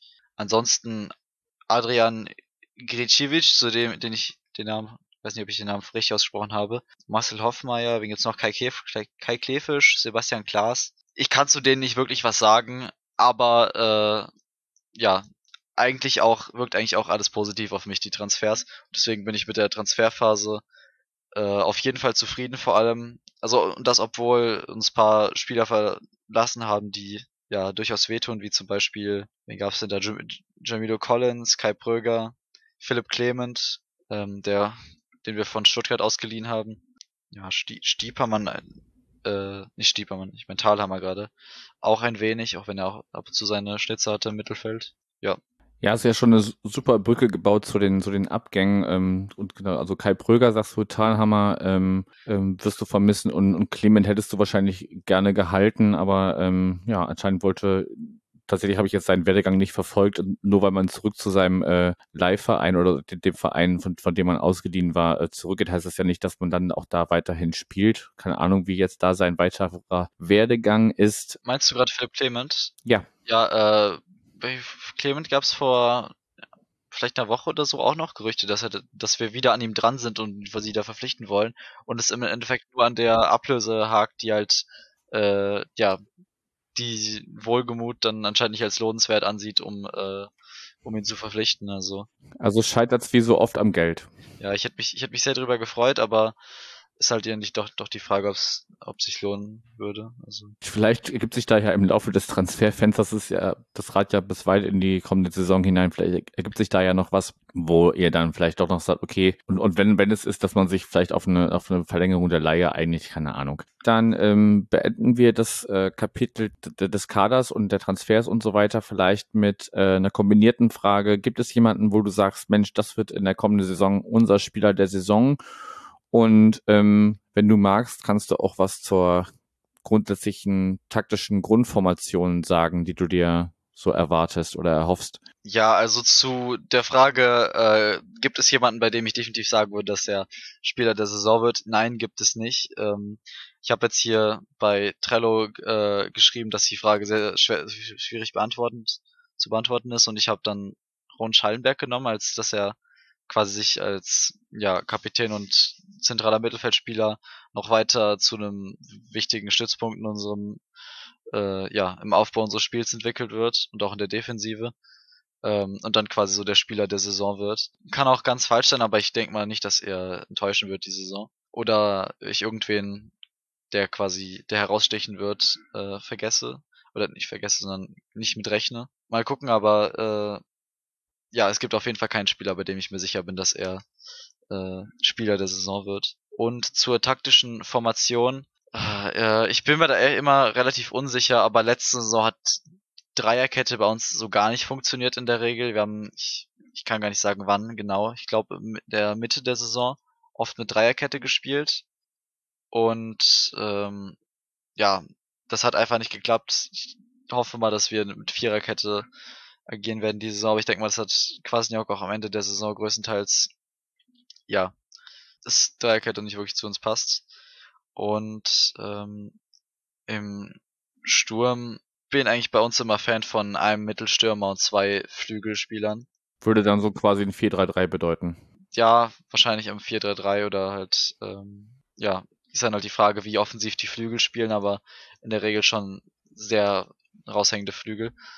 Aber ich bin auch nicht unbedingt takt, also sehr, ich, mir ist die Aufstellung nicht so wichtig wie vielleicht anderen. Also, ähm, ja, mir ist, mir ist eher wichtig, wie gespielt wird, also wie sich das Spiel anfühlt und nicht was, was für eine Formation es genau äh, fungiert. Also ich will definitiv ein offensives Spiel sehen bei uns und kein äh, hinten einmauern. Ich meine, dafür, wir sind auch nicht die Mannschaft, die uns ein, sich einmauern muss in der zweiten Liga. Deswegen. Aber an sich vermutlich das 4-3-3, was, was ich am ehesten bei uns sehe. Ja, gut, dann, dann ist doch die Frage eigentlich damit auch beantwortet. Das heißt ja nicht, dass du jetzt hier uns, uns unbedingt äh, eine komplette äh, taktische Aufschlüsselung geben musst, wer dann ja. jetzt hier wie und, und ein abfallender Sechser oder was weiß ich, was es alles gibt. Ich bin auch kein Taktikfuchs. Deshalb gibt es ja auch äh, neu in dieser Saison äh, oder in diesem Jahr der, das Taktiksegment mit Tim, gerade aus diesem Grund. Hast du zum Sportlichen noch was? Sonst würde ich so ein bisschen aufs Drumherum überleiten. Eigentlich fällt mir da gerade nichts ein, nein. Würde ich dann weitergehen. Dann gehen wir weiter und ähm, starten vielleicht mit dem Thema, was jetzt eben so in so Nebensätzen schon mal anklang. Ähm, ja, äh, Lukas Kwasniok hat sich impfen lassen äh, für die USA-Reise. Ich weiß aber von mindestens einem Spieler, äh, bei dem dann, dann während der Einreise auffiel oder, oder als man losreisen wollte, dass äh, er nicht geimpft war. Wie, wie beurteilst du diese Situation und ähm, was hast du allgemein für einen Eindruck von dieser USA-Reise des SCP? Also, ich denke mal, du meinst Marcel Melem, oder? Ich glaube, der war es, der Mhm, Medium auf jeden Fall, ja. Bei einem Spieler ist mir das, finde ich das jetzt nicht so wichtig, weil, äh, weil er jetzt nicht so die führende Position im Verein hat, wie ein, äh, ja, wie ein Trainer. Deswegen, äh, ja, Melem war sowieso größtenteils, also war so Rotationsspieler letzte Saison, deswegen. War es nicht so wichtig, dass er, dass er nicht mitreisen konnte? Kein allzu wichtiger Spieler, ein wenig schade natürlich, aber nichts, wo ich groß umher traue. Und was war die andere Frage, die du noch gestellt hat. Ich weiß gerade nicht mehr genau. Na, kurz, also kurz einen Satz dazu. Ich wollte jetzt das auch irgendwie nicht, nicht anprangern, aber ich finde ich finde es halt ja. halt witzig, dass das dann genau durch sowas rauskommt, weil ähm, also auch als Spieler kannst du dich vorher mit, mit Einreisebestimmungen beschäftigen und dass es dann dadurch rauskommt, dass du nicht mitfahren kannst. Naja, also da kann man lieber vorher sagen, ja, ich, ich fahre nicht mit, weil ich bin nicht geimpft. Kann, kann ja auch jeder seine Gründe zu haben. Ähm, kann man sehen, wie man will.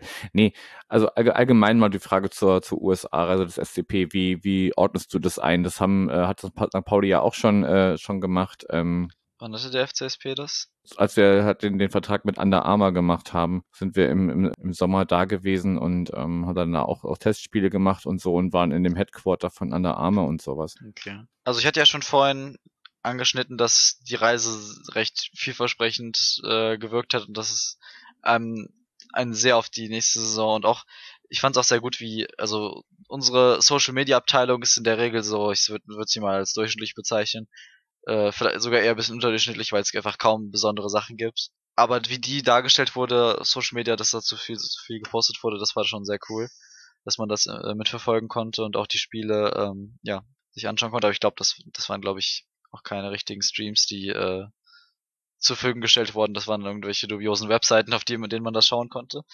ähm, ja, auf jeden Fall, ähm, ja, also man durch die, so wie die ähm, Reise dargestellt wurde, hat es äh, so gewirkt, als wäre das Team jetzt ja zusammengewachsen und bereit für die nächste Saison. Deswegen ähm, ja und auch die Testspiele haben größtenteils vielversprechend gewirkt. Ich glaube gegen was war das gegen Minnesota war glaube ich die 4-3 Niederlage und gegen ähm, wie hieß der andere Verein, gegen den wir gespielt haben? Gegen den haben wir auf jeden Fall 2-1 dann gewonnen, war das. Ähm, das war auch ein Drittligist, glaube ich, dann in den USA. Und Minnesota ist ein Bund, also ist ein, äh, ein Team aus der MLS gewesen. Dann gab es noch Testspiele gegen, äh, also gegen Ajax auf jeden Fall die, der 5-2-Sieg, aber davor gab es noch was. Ich muss, müsste gerade mal nachgucken, was war das denn? Ah, gegen Halle gab es, glaube ich, noch einen Sieg. War das? Und auch noch was. Ich gucke jetzt nach, das sollte nicht so lange dauern. Aber Testsp Testspiele sind auch nicht das, worauf ich Wert lege, aber wenn, wenn die Spiele schon mal äh, ja gut wirken, auch wenn man gegen Ajax äh, 5 zu 2 gewinnen kann, wirkt das, wirkt das auf jeden Fall gut auf einen, auch wenn das zu einem großen Teil auch die zweite Mannschaft von Ajax war, die dort gespielt hat. Äh, einige Spieler, die äh, ja auch in der Champions League dann äh, spielen, sind auch da gewesen. Glaube, Iataren und noch paar andere, die ähm, ja die zur ersten Mannschaft von Ajax gehören. Ja, jetzt am, am Freitag und übermorgen steht noch das Testspiel gegen Bochum an und am, äh, und am Samstag noch gegen Osnabrück. Mal gucken, wie die ausgehen, aber im Endeffekt habe ich auch schon vorhin gesagt, dass Testspiele jetzt nicht so das sind, äh, worauf ich den großen Wert lege, weil sie einfach nichts aussagen darüber und es willkürlich ist, mit was für einem Kader man da aufläuft, dass man einfach nur was ausprobiert oder ja, was man auch, im, auch immer man da macht. Auf jeden Fall bin ich bin ich sehr äh, ja positiv ähm, eingestellt dafür die kommende Saison. Ja, also ich würde da vollkommen zustimmen. Also ähm, Testspiele sind halt wie der Name schon sagt, Testspiele und man, man probiert Dinge aus, wechselt äh, in der Halbzeit die komplette Mannschaft aus in, in Fällen, einfach damit äh, alle sich so mal so ein bisschen aufeinander eingrooven und, und, und miteinander äh, Spielpraxis sammeln. Und von daher würde ich da erst Ergebnisse auch nicht, auch nicht zu hoch hängen. Und vielleicht gucken wir mal, ähm, wir haben in deiner Vorstellung gehört, dass du ähm, den SCP zwar schon länger verfolgst, aber bis vor kurzem noch nicht so oft ähm, ans, ins Stadion selber geschafft hast. Du warst aber jetzt schon äh, letzte Saison ein paar Mal da und willst das auf jeden Fall auch noch ähm, ja, ausweiten in der kommenden Spielzeit. Gibt es denn irgendwas rund um oder im Stadion des SCP, was dir noch fehlt, was, was oder was so ja allgemein ZuschauerInneninteressen sind, die du da gern durchsetzen würdest? Ich glaube, die auf, zu der Frage hatte ich auch auf Trello nichts geschrieben, äh, weil mir tatsächlich einfach nichts eingefallen ist. Ähm, wenn ich jetzt überlegen würde oder auch andere SCP-Fans fragen würde, würde uns garantiert irgendwas einfallen. Spontan fällt mir fällt mir nicht wirklich was ein. Also was äh, was ein wenig störend ist, dass ähm, das hat man zu spüren bekommen äh, in der Bundesliga bei Freitagsspielen und äh, dass wir jetzt eher schlecht diese Topspiele am Samstag um 20:30 äh, zu Hause austragen können, ist, dass halt die Anwohner sich äh, geklagt haben, so dass nach 22 Uhr keine Spiele mehr stattfinden dürfen. Das bedeutet, ähm, 20:30 Anpfiff geht schon mal nicht und 20 Uhr Anpfiff, also dass diese Spiele dann auf 20 Uhr vorverlegt werden, ist eine Möglichkeit, aber wird nicht gern genutzt, weil es dann halt auch danach noch äh, ja am Stadion natürlich was los ist und äh, ja äh, ist dann ist ja auch nicht äh, Standard sein sollte, dass diese Spiele eine halbe Stunde verlegt werden. Das ist so eine Sache, die äh, ja ein bisschen störend ist, würde ich sagen, dass äh, dass man da diese Möglichkeit nicht hat, diese die Top-Spiele mit, mitzunehmen, dass man, weil sonst hätte man bestimmt in der Saison ein, zweimal irgendwelche äh, irgendwelche Top-Spielen, wenn man dabei. Letzte Saison hatten wir das Top-Spiel gegen ähm, gegen St. Pauli äh, auf am Millantor. Aber ansonsten, wenn ich jetzt noch lange überlegen würde, würde mir irgendwas einfallen, aber ansonsten. Okay, also so ein bisschen mehr das drumherum. Ich also ich, ich kann solche, solche AnwohnerInnen-Beschwerden immer nicht verstehen, weil, also das ist, ähm, ähm, also man wohnt ja nicht erst seit, seit, also gut, wenn ihnen das Stadion jetzt vor die Nase gebaut wurde, weil sie da schon seit, weiß ich nicht, wie viele Jahren wohnen. Ja, das, das dürfte tatsächlich bei uns der Fall sein, dass äh, das Stadion wurde ja, wann war das? In den 2000ern auf jeden Fall eröffnet, dass da einige halt schon ja, gewohnt haben. Schon, schon länger da sind als das Stadion. Ja. Ja, trotzdem weiß ich nicht. Also Gut, es, es soll Leute geben oder es, natürlich gibt es Leute, die mit Fußball nichts am Hut haben. Ich persönlich fände es ja geil, wenn ich direkt am Stadion wohnen würde. Aber das sieht jede und jeder anders. Aber das ist halt auch immer so, ne, also konnotiert das immer mit, mit oder, oder verbindet das immer mit solchen, mit solchen Leuten, die, weiß ich nicht, irgendwo in teure Wohnungen äh, äh, irgendwo mitten in der Stadt ziehen und, und sich dann beschweren, dass da unten ja Bars oder, oder Konzertläden und sowas drin sind und dann auch, das ist ja laut am, am Abend, das ist ja, das ist ja völlig verrückt. Nein, aber wenn du, du sagst, da sind Leute länger da als das Stadion, dann ähm, ja, kann ich das äh, zumindest nachvollziehen, dass das nicht für jeden was ist, wenn da samstags abends um elf oder was noch ähm, Fußballfans rumziehen, mit denen man vielleicht gar nichts anfangen kann. Gut, dann ähm, in Anbetracht der Zeit auch ähm, machen wir so ein bisschen Ausblick. Meine beiden Aspekte wäre also erstmal die Aufzählung der Pflichtspiele als einen Teil. Ähm, ihr fangt an mit einem Heimspiel gegen den KSC, dann fahrt ihr nach Düsseldorf, dann äh, dürft ihr im DFB-Pokal gegen den äh, Verein mit dem wunderbaren Namen Einheit Wernigerode und äh, empfangt dann Hannover 96 von meiner Seite wäre dann noch diese Frage nach dem Ausblick verknüpft mit die Frage nach dem Tier, die der SCP ähm, in der kommenden, dass der SCP in der kommenden Saison ist. Da hast du mir bei Trello auch noch was, auch schon was geschrieben, aber das wissen die HörerInnen noch nicht. Und ich weiß von dir aus dem Vorgespräch, dass du das auch gerne ein bisschen, ja, so aberglaubenmäßig oder als gutes Omen nimmst, äh, wie, wie, wie das, wie die aktuellen äh, Trikots aussehen. Vielleicht diese drei Aspekte, wenn du magst, verknüpft mit einem kleinen Ausblick. Also die ersten Pflichtspiele nächste Woche gegen KSC, danach gegen Düsseldorf. Ähm, also ich denke mal, ich werde, also KSC Düssel in Düsseldorf und in Wernigerode werde ich dabei sein. Gegen Hannover äh, leider nicht, weil ich da wahrscheinlich mit meiner Familie in Urlaub fahre. Ähm, aber ist auch halb so wichtig. Letzte Saison war ich schon zu Hause gegen Hannover, da beim 3-0-Sieg. Also ja, immer natürlich schade, wenn man Spiele verpasst, aber ähm, wenn ich schon davor bei den Spielen war, dann ist mir das wichtiger. Ähm, mit der Familie in Urlaub. Ähm, und ja, zu der Frage, welches Tier ist dein Verein der kommende Saison, war auch so eine Frage, wo ich äh, ja erstmal überlegen musste und dann halt äh, irgendwas, was mir in den Kopf gekommen ist, aufgeschrieben habe. Äh, und zwar habe ich geschrieben, dass äh, wir ein Gepard sind und das weil wir erfolgreich mit taktischem und schnellem Offensivfußball sein werden. Ja, ähm, ich denke mal, generell sind wir dafür bekannt für äh, Offensivfußball und jetzt nicht dafür, dass wir uns hinten reinmauern. Auch in der Bundesliga-Saison sind wir ja, ähm, ja, man kann sagen, untergegangen mit unserem Offensivfußball, aber sind treu geblieben, äh, dass wir halt, ja, uns sich hinten reingestellt haben und irgendwie versucht haben, die Dinger äh, 1 zu 0, äh, also hinten zu verteidigen und dann irgendwie das 1 zu 0 zu machen. Und da bin ich halt auf den Gepard gekommen. Ähm, mhm. Und welches Trikot hat der Gepard an?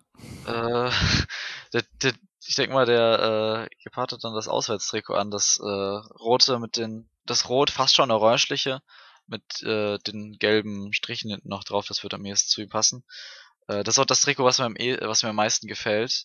Was ich zu den Trikots sagen wollte, ist, dass wir drei, wie ich dann jetzt doch sagen würde, sehr geile Trikots haben. Das Heimtrikot war ich am ersten Blick skeptisch, weil es mir halt einfach, weil es für mich sehr ungewohnt ist, dass wir äh, schwarz-blaue Streifen haben. Ja, längste Streifen, das kenne ich so von uns gar nicht. Also wir hatten das in den 2000ern und in den 90ern wenige Male, aber jetzt nicht in, im letzten Jahrzehnt, deswegen für mich ungewohnt. Aber ich glaube, äh, es ist so eine Sache, die einem auf Dauer dann doch gefallen wird.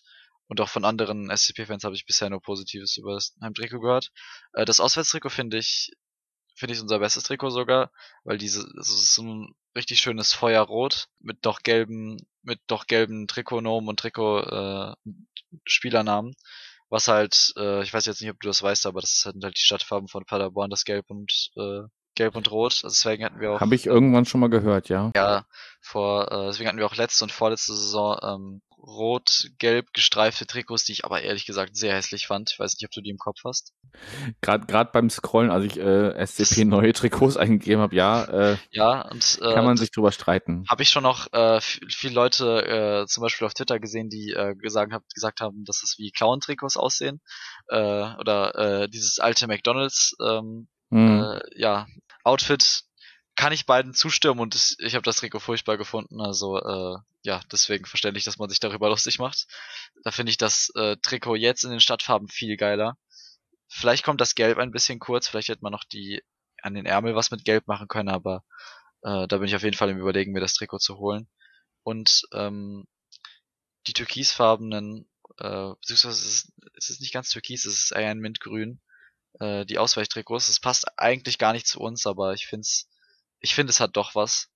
Und ich bin gespannt, wann wir damit spielen werden und wie das dann äh, wirklich rüberkommt. Aber ähm, ja, finde ich auch gut. Und äh, die Trikots sind eine der vielen Punkte, weshalb ich ein sehr gutes Gefühl habe für nächste Saison.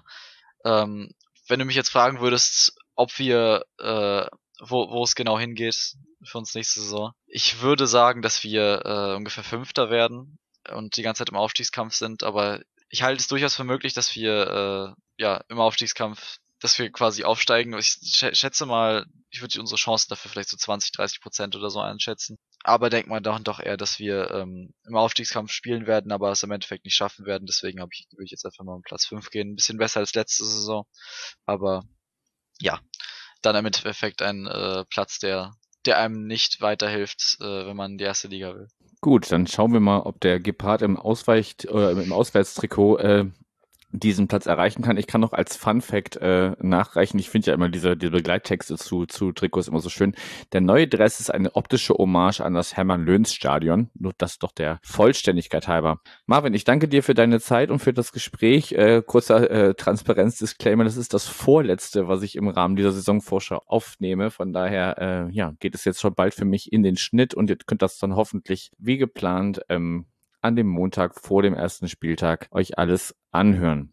Marvin, danke und äh, viel Erfolg für die kommende Saison. Ja, vielen Dank und äh, ja, hat mir Spaß gemacht, hier im Melanton Podcast teilnehmen zu können. Und ja, auch euch viel Erfolg für nächste Saison, genauso wie uns hoffentlich. Alles klar, mach's gut. Tschüss. So, damit seid ihr am Ende dieses Teils unserer Saisonvorschau angekommen. Yannick und ich danken euch fürs Zuhören, freuen uns über Anmerkungen, Lob oder Kritik zu diesem Projekt und wünschen euch viel Spaß mit den weiteren Episoden von Millanton Meets 2022.